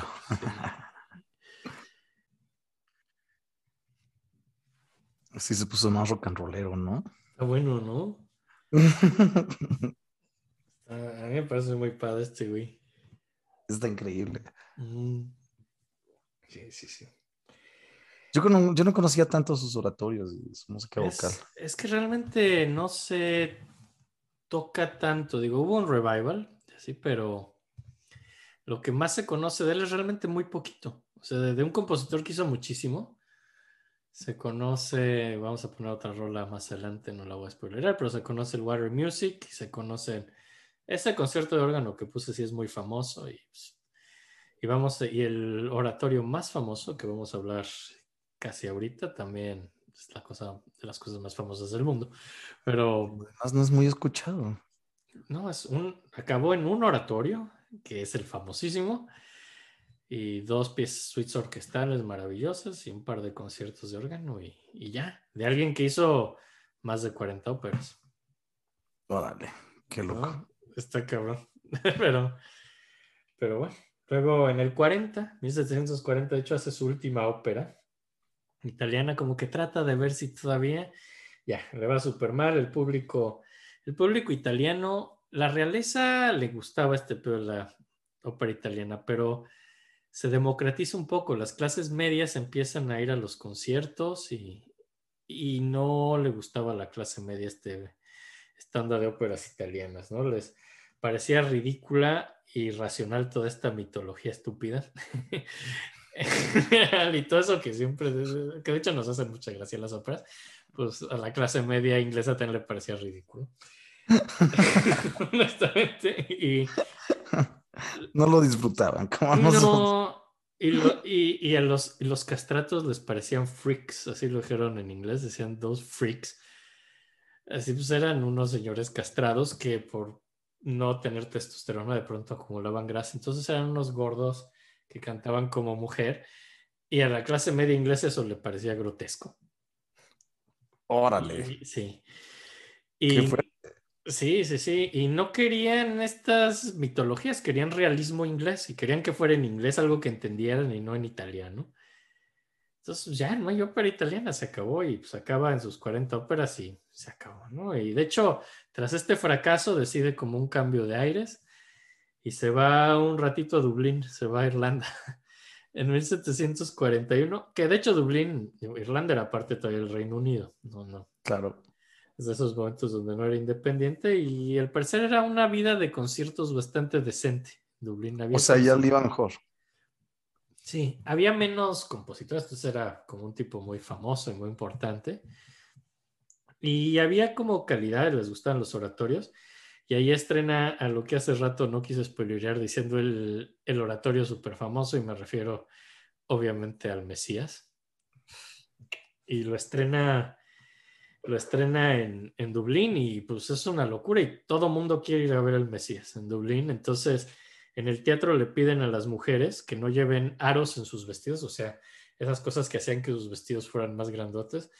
Y a los hombres les piden no llevar espadas, porque querían que hubiera más espacio, ¿no? Sí. Entonces necesitaban mucha gente en el teatro porque todo mundo quería ir a ver el Mesías.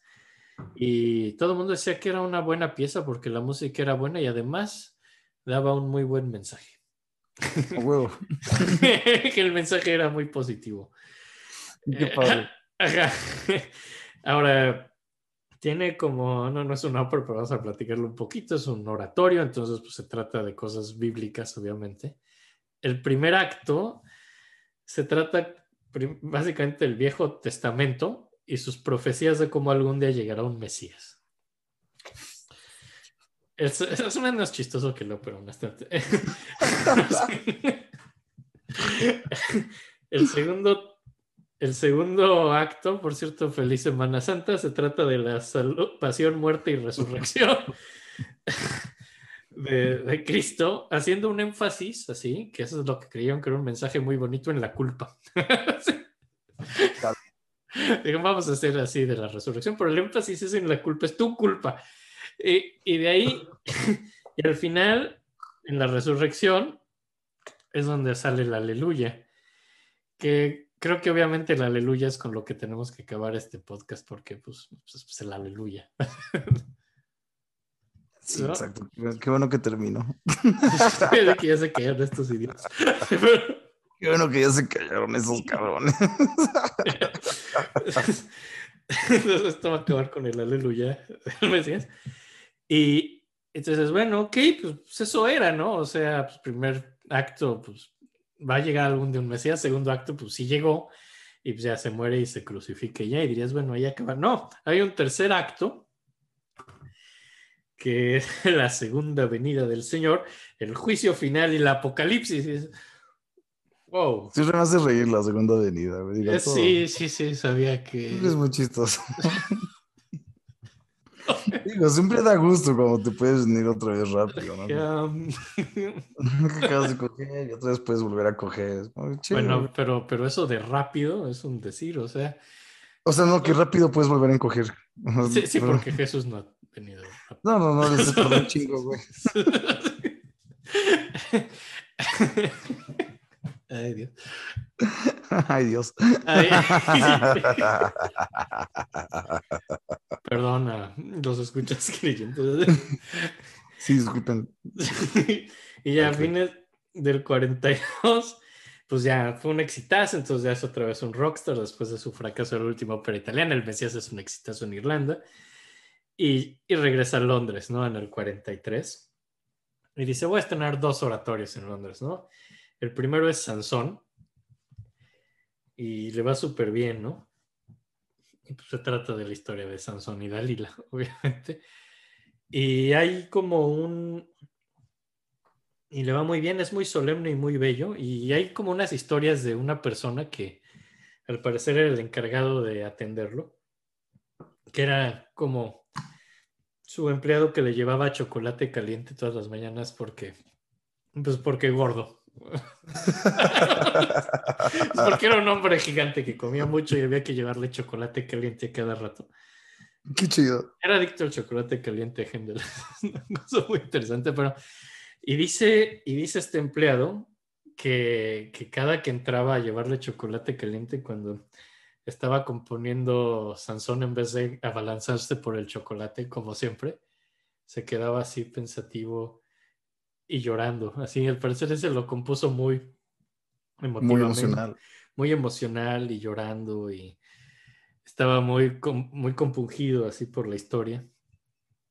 Ignoraba su chocolate, al parecer. Wow. Sí, sí, sí, está cabrón. Digo, no hay que ser gordo, o sea, "Ay, yo estoy panzón, por eso yo puedo decir esas cosas, pero no, no soy gordo, o sea, no soy obeso, no, no soy de bear, o sea, pero, pero incluso a alguien más flaco es difícil resistir un, buen chocolate chocolate, caliente. No. ¿No y, ab- Aporte más componer, eso, eso no suena duro, güey.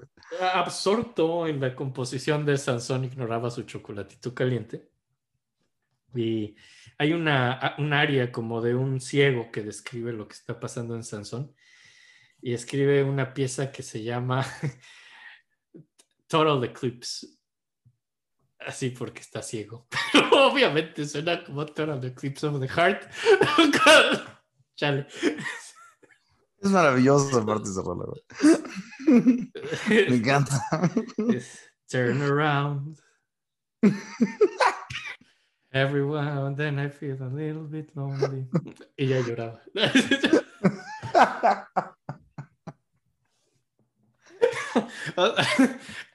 Vamos a poner Total Eclipse de Sansón.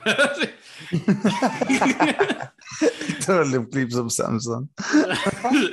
Ay, Ahí les voy a ver si esto les conmueve. Es muy conmovedor.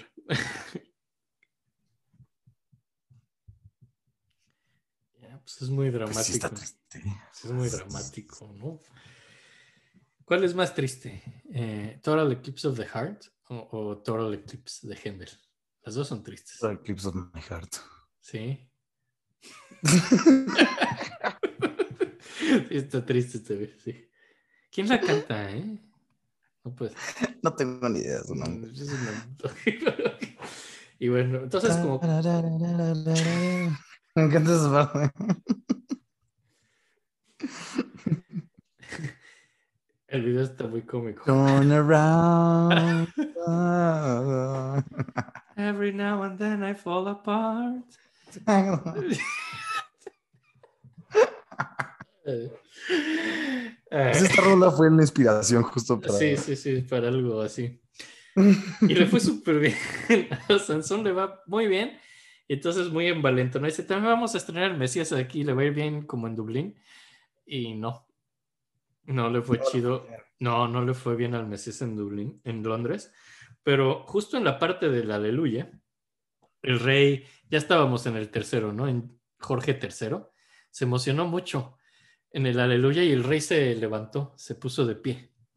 Lo cual, por, pues por protocolo, hacía que todas, si el rey se para, todos tienen que pararse, ¿no? Entonces, como que el rey se paró emocionado al Mesías, entonces todo el público se tuvo que parar.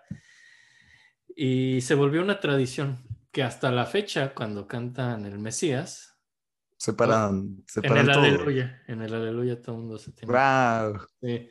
Y es por eso, es porque el rey se emocionó en el estreno en Londres y se, se levantó. Qué buena onda. Entonces no le fue bien, no le fue mal. No, no, no, no le fue bien, no fue exitoso ni nada, pero al rey le emocionó el aleluya, ¿no?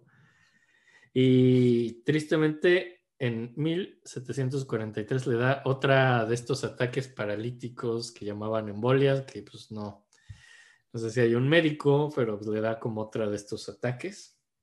Y de aquí en adelante empieza a empeorar su salud, ¿no? En el 45 está mal de salud, hace malos oratorios, no le va chido. Empiezan a llegar nuevos rivales a Londres. Llega Gluck, que es de estos, de los, Órale, ya llega Gluck. sí, considerados el primer compositor del clasicismo, ¿ya? Y Händel muy amargado dice, mi cocinero podría ser más contrapunto que ese señor. Definitivamente. Pero según Händel, Gluck no podía ser un contrapunto así en su vida. y, y en el 47 lo bueno es que escribe una pieza, hace como otro oratorio ya medio jodido, o sea, él es alumno del oratorio, que se llama Judas Macabeo, y le va súper bien, es como un exitazo el Judas Macabeo, y hace hasta las secuelas, Órale. así... Judas Macabeo, el retorno de... no, no, no, no sé las secuelas, o sea, lo que siguió en la Biblia, así, y... Y después hace El como... retorno de las piedras en fuego, ¿no? Sí, sí, sí. Judas Macabeo en el espacio. Así cosas. No, no sé. Así, Pero. ¿Por qué hoy no hay una contra los nazis, güey? Contra los nazis zombies, ¿no? Judas Macabeo, los zombies del espacio.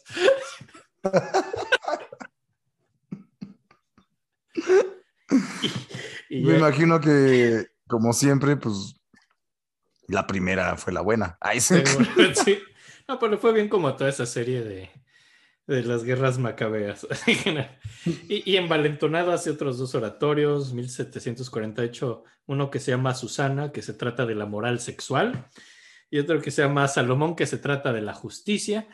Después de sus embolias, se vuelve más religioso, se vuelve como un hombre muy, muy piadoso, que está muy acabado con la religión, esto es la moral y acaba en 1748 la guerra de sucesión austriaca, ¿no? donde se murió Carlos VI de Habsburgo y su hija era mujer, era María Teresa, y unos países decían que sí podía ser la sucesora, otros decían que no, y pues se hizo una guerrota en Europa que duró un rato. Inglaterra apoyaba a María Teresa, apoyaba la guerra y al final ganaron es el fin de una guerra horrorosa y deciden hacer un festejo con fuegos artificiales en Londres para celebrar esto. Y pues hacen una torre de quién sabe, como 400 pies, decir, una, hacen una torre gigante, una estructura enorme de pirotecnia. Y pues Händel dice, le encargan a Händel que haga la música de los Royal Fireworks, los fuegos artificiales para la realeza. Y dice que quiere 24 trompetas y 38 cornos. Y dicen, no, espérate, no. Tampoco lo limitan, pero acaba siendo 9 trompetas, 9 cornos, 24 oboes, 12 fagots, un contrafagot, que al final no usó, pero lo escribió, tres tambores y pues es gigantesca su orquesta, ¿no? Y está hecha para eso, para algo al aire libre con fuegos Con artificiales. fuego, sí, el puto ruido va a ser. Va, a haber un escándalo, va a haber pólvora aquí. Y eso lo hizo en el 48 y se estrenó en el 49 ante 12 mil personas enorme. Y en Londres hubo mucho tráfico para llegar a esto y la gente se volvió loca. Hubo peleas, hubo muertos, hubo apuñalados. Fue un desmadre. Wow. Este festejo se puso, se puso loco. Fue un desmadre, fue un show loquísimo. Había un pabellón que construyeron para esto que estaba junto a la pirotecnia, entonces el pabellón acabó totalmente incendiado. No mames. Y, y el que diseñó el pabellón acabó demandando y retando a duelo al de la pirotecnia y hubo un duelo. No. O sea, lo vemos como algo muy bonito la pirotecnia, qué bonito acabó la guerra, fue un desmadre, fue un desastre, pero, pero creo que los fuegos estuvieron bonitos.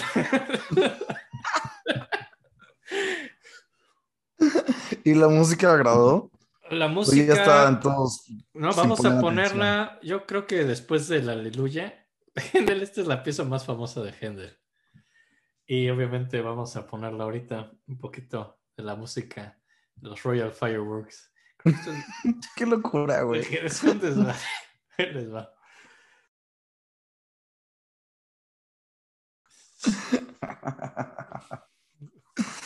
Ha de ser increíble escuchar esta rola en un escenario igual. No sabes cómo Imagínate. escucharlo contra un chingo de cohetes entre. Yo, Se me- yo- yo me imagino, no, no leí nada al respecto, pero me imagino que lo habrán intentado, ¿no? O sea, la, de las piezas más famosas de Händel, y pues estaría bien padre hacerla con cohetes, ¿no? Digo, y Puta, y incendiar otro. otro pabellón, tráfico, todo eso, qué desmadre, ¿no? O sea, Qué mala planeación, güey. sí, terrible. Pero, pero pues está padre, digo, es esta Se rola. nota que la producción no fue parte de él, ¿no? Ya sabes. cómo-. Pero esta, esta es como, creo que lo primero que oí de Händel está. Sí, yo creo que esto es lo primero que hemos escuchado todos de sí. Händel. Y pues no sé si, si no la conozcan, oigan la pieza completa, es muy representativa, es este. Como el más glorioso, ¿no? De los compositores barrocos, así, el más grandilocuente. Total, total. Sin duda alguna. Y pues ya después de esto, como que en, hay un orfanato en, en Londres donde cada año empiezan a tocar el Mesías. Y es por caridad y, y empieza a ganar dinero y, y alguien dijo, pues no sé lo que será, si es la, el éxito en Londres o no, pero esta pieza viste desnudos, alimenta hambrientos y cría huérfanos. Es como lo que sostenían los orfanatos y empiezan a ver a tocarla en orfanatos y así el Mesías se volvió lo que es hoy en día la pieza más importante. Empiezan a tocarla en orfanatos en todo el Reino Unido por caridad y para juntar dinero. Qué bonito. Sí, es, es una historia muy linda. Entonces el Mesías, que pues, es la pieza más importante de Händel y que hasta hoy, hoy a la fecha, pues no hay Navidad sin que haya en muchos lugares así coros cantando el Mesías de Händel. Un amigo mío que no sabe cantar y que no estudió música y que es estudió psicología de las decisiones, así en algún momento se unió nada más un coro que no sabe leer música, pero todo el mundo canta el Mesías en algún momento. Qué chido. Sí, sí, sí. Y así es como el Mesías se volvió lo que es hoy en día, así en De las carreras más raras que hay, eh, por cierto. psicología de las decisiones es una belleza, tiene que ver con economía. No, no son decisiones nomás así de tu día a día, así de... Son, es, es una... O sea, no son solo individuales, ¿no? No, no, son decisiones económicas, así cosas, eso es muy, muy interesante, pero sí, si fuera un podcast que se tratara de algo que no fuera música, lo tendríamos de invitado. Porque es un gran tema, pero no tiene nada que ver con nosotros. Hay que intentarlo en, en algún momento. Vamos a ver cómo así forzamos esto, algo forzadísimo, pero sí podemos intentar algo así. Sí se puede forzar. Digo, la economía y la música, como hemos visto, siempre están... Le voy a preguntar, a ver si encuentra él manera de forzarlo. Pero sí, sí, sí, sí. Sí, sí, dile, yo creo que puede haber algo. Sí, tiene que ver con matemáticas, o sea, eso es otro pedo, pero, pero bueno, en 1750 viaja, es cuando se murió Bach, en 1750, y no sé, al parecer nunca se conocieron ni se escribieron, pero como que sí lo afectó la muerte de Bach, siendo que nació en el mismo año y se sintió mortal. Digo que yo, si fuera él, me hubiera sentido mortal así 15 años antes con la primera embolia. Honestamente, no, no hasta que se muriera Bach. Pero. No hasta que se muera alguien más, ¿no? sí, no. Tú ya te estás muriendo, güey. Pero pues, viaja a Europa como hacerse más curas y así, y se volcó su carroza. Iba- tuvo un accidente ahí medio feo en los 50, pero no pasó nada. Al parecer sí, sí, se recuperó pronto. Y en el 51, ya platicamos de esto en el episodio de Telemann, es cuando creyó que Telemann se murió, lo cual también reforzó un poco su sensación de mortalidad. Con Claro. Telemann sí se llevaba muy bien. Eso lo platicamos en el capítulo de Telemann y es cuando le manda todas estas plantas exóticas. Sí, Sí, eso es aquí. eso está increíble. Sí, y aquí pues, lo malo es que se empieza ya a quedar ciego, así como que es algo muy normal, ¿eh? En la época, escritores, compositores, como trabajaban con velas, Sí, te muchos se quedaron ciegos, sí. Entonces él pues, tiene otra embolia, se está quedando ciego, tiene cataratas, le hacen una cirugía para resolver las cataratas, pero pues obviamente es el siglo XVIII y eso no va a salir bien. Y pues en general es una época de los 50 que va deteriorándose. En 1754 hay una historia simpaticona porque tenía un amigo que se apellidaba Grupi. Así se apellidaba. que, que era como un escritor y dibujante y le hizo una caricatura, decidió hacer una caricatura de Händel y era de sus amigos más cercanos, de los pocos amigos cercanos que tenía, pero hizo una caricatura que vamos a poner obviamente aquí, donde se ve a Ujú. Händel como un puerco. se le ve con su peluca gigante y un hocico de puerco tocando en un clavecín rodeado de jamones y, y comida, así como el güey com- era un comelón, comía mucho, ¿no? Y pues Grupi decidió burlarse de un mayor, ciego y con embolias, diciendo que era un puerco. Y es por esto que Grupi quedó desheredado. O sea, a Händel no le hizo nada de gracia. güey. No le hizo gracia. No iba con su sentido seco del humor a hacer así. Pero, ¿sabes qué es lo más triste de todo esto? Que es de los retratos más famosos de Händel. Verguísima. O sea, sí hay retratos y eso, pero de O los sea, más pero le famosos. ayudó hasta cierto punto, ¿no? Ya sabes, o sea, como- Pues no, el güey no era de los compositores menores, él sí era famoso. No necesitaba esta publicidad. No necesitaba que alguien lo pintara como un puerco. O sea, no comiendo jamones mientras toca. Sí, nadie. Eso es algo que nadie necesitaba. No, mames, imagínate la idea que tuvo ese güey. Así de qué Tu necesita. amigo el- pensó como, güey, es que se ve tan chistoso que voy a tener que hacerle daño a mi amigo más porque se ve muy cagado. ¿Qué necesita el mundo hoy en día? Una imagen de ese güey como puerco. Así es lo que necesitamos como humanidad.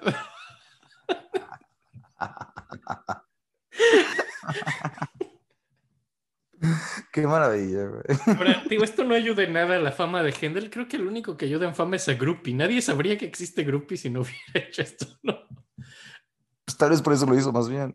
Sí, sí, sí. Puede ser. Es, es una cosa muy cómica. neta. Y, pues, y además, pobre señor deteriorándose. qué gacho. Y en el 54, 55, todavía hizo oratorios medio ciego. Trató de hacer más oratorios y.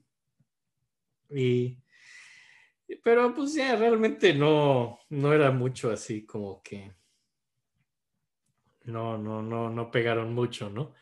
Pero cada vez se tocaba más el Mesías. Eso se vuelve como muy célebre.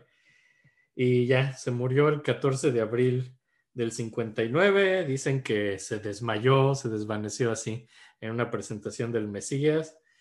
Y lo único que había pedido así para, así de deseos de muerte era que lo enterraran en, la, en Westminster, así el lugar importante religioso de Inglaterra, lo cual hicieron, está enterrado en Westminster. Ay, qué lindos. y pidió que le hicieran una estatua, pero que no costara más de 600 libras. y, sí, y, y, se la hicieron. ¿Y tú crees que haya costado menos de 600 no libras? sé, yo creo que sí. O sea, pues, Lo pidió. Lo pidió y en buenas ondas y... Y pues luego, pues lo que pasa es que la música de Gran Bretaña, para mí es un misterio como un país tan avanzado en tantas cosas musicalmente nada más no daba grandes compositores, o sea, Nunca. estuvieron los, en el Renacimiento tuvo grandes compositores, ¿no? Pero poquitos. Pues no sé, estaba Dowland, estaba Talis, maravillosos, luego en el, ahí iban, o sea, están a la par de las otras potencias, en el Renacimiento pues tienes... Bueno, y Sí, pues, luego, fueron- luego tienes a muy tienes a John Blow, pesados. maravillosos. Y ya, luego tienes a Händel. Y ya. Y luego Gluck. Pero no, pero Gluck solo pasó ahí de vista y era alemán y ni estuvo ahí tanto. Händel, Tampoco me gusta tanto Gluck, la verdad. a mí tampoco. pero. Es de hueva, ¿no? Ah, sí, sí. Pero Händel, Händel pasó un rato ahí, se volvió el gran compositor de Inglaterra, pero en el clasicismo, en el romanticismo, no está el gran no hubo nada. compositor británico, ¿no? Así está Elgar. No hay, o sea, hay puro compositor con sus respetos menores. Y, y entonces, eh, alguna vez, y yo, yo estoy intrigado porque alguna vez le pregunté a nuestra maestra, a María Antonia, dije, ¿por qué? ¿Por qué no hubo gran compositor inglés? Y, contestó medio, broma, ah, porque eran unos bucaneros, eran piratas, no compositores. Fue su única respuesta. Entonces, pues, me quedo en las mismas, no sigo sin saber por qué. Por bucanero.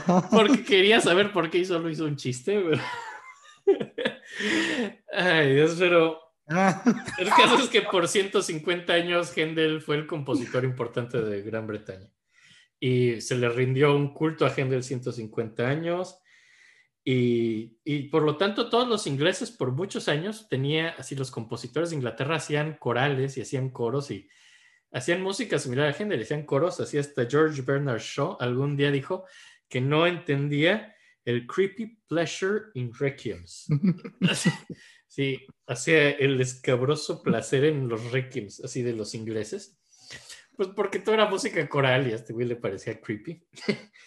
y ya hasta Elgar, o sea, hasta el siglo XX, pues el gran compositor fue Händel y, Y está Y- rarísimo, sí estoy de acuerdo, pero y y luego, y luego empezó a perder, pasó mucho de moda en el 20, se dejaron de tocar sus óperas y oratorios, excepto el Mesías, hasta como los 70 que estuvo, que con esta moda de los instrumentos de la época empezaron a revivir la ópera barroca y pues, pues por eso están estas grabaciones que pusimos hoy, ¿no? Pero por mucho tiempo se ignoró toda la música vocal de Händel, que pues de hecho es la mayoría de la música de Händel. que sí está cagado eso, ¿eh? Porque después ya sabes todo el rock y la música popular. Tienen cosas muy chidas, güey. Como por qué hubieron varios Pues, años donde Hubo una sequía muerta, de 150 años que no pasó nada en la música inglesa. Me gusta la respuesta de por qué eran bucaneros.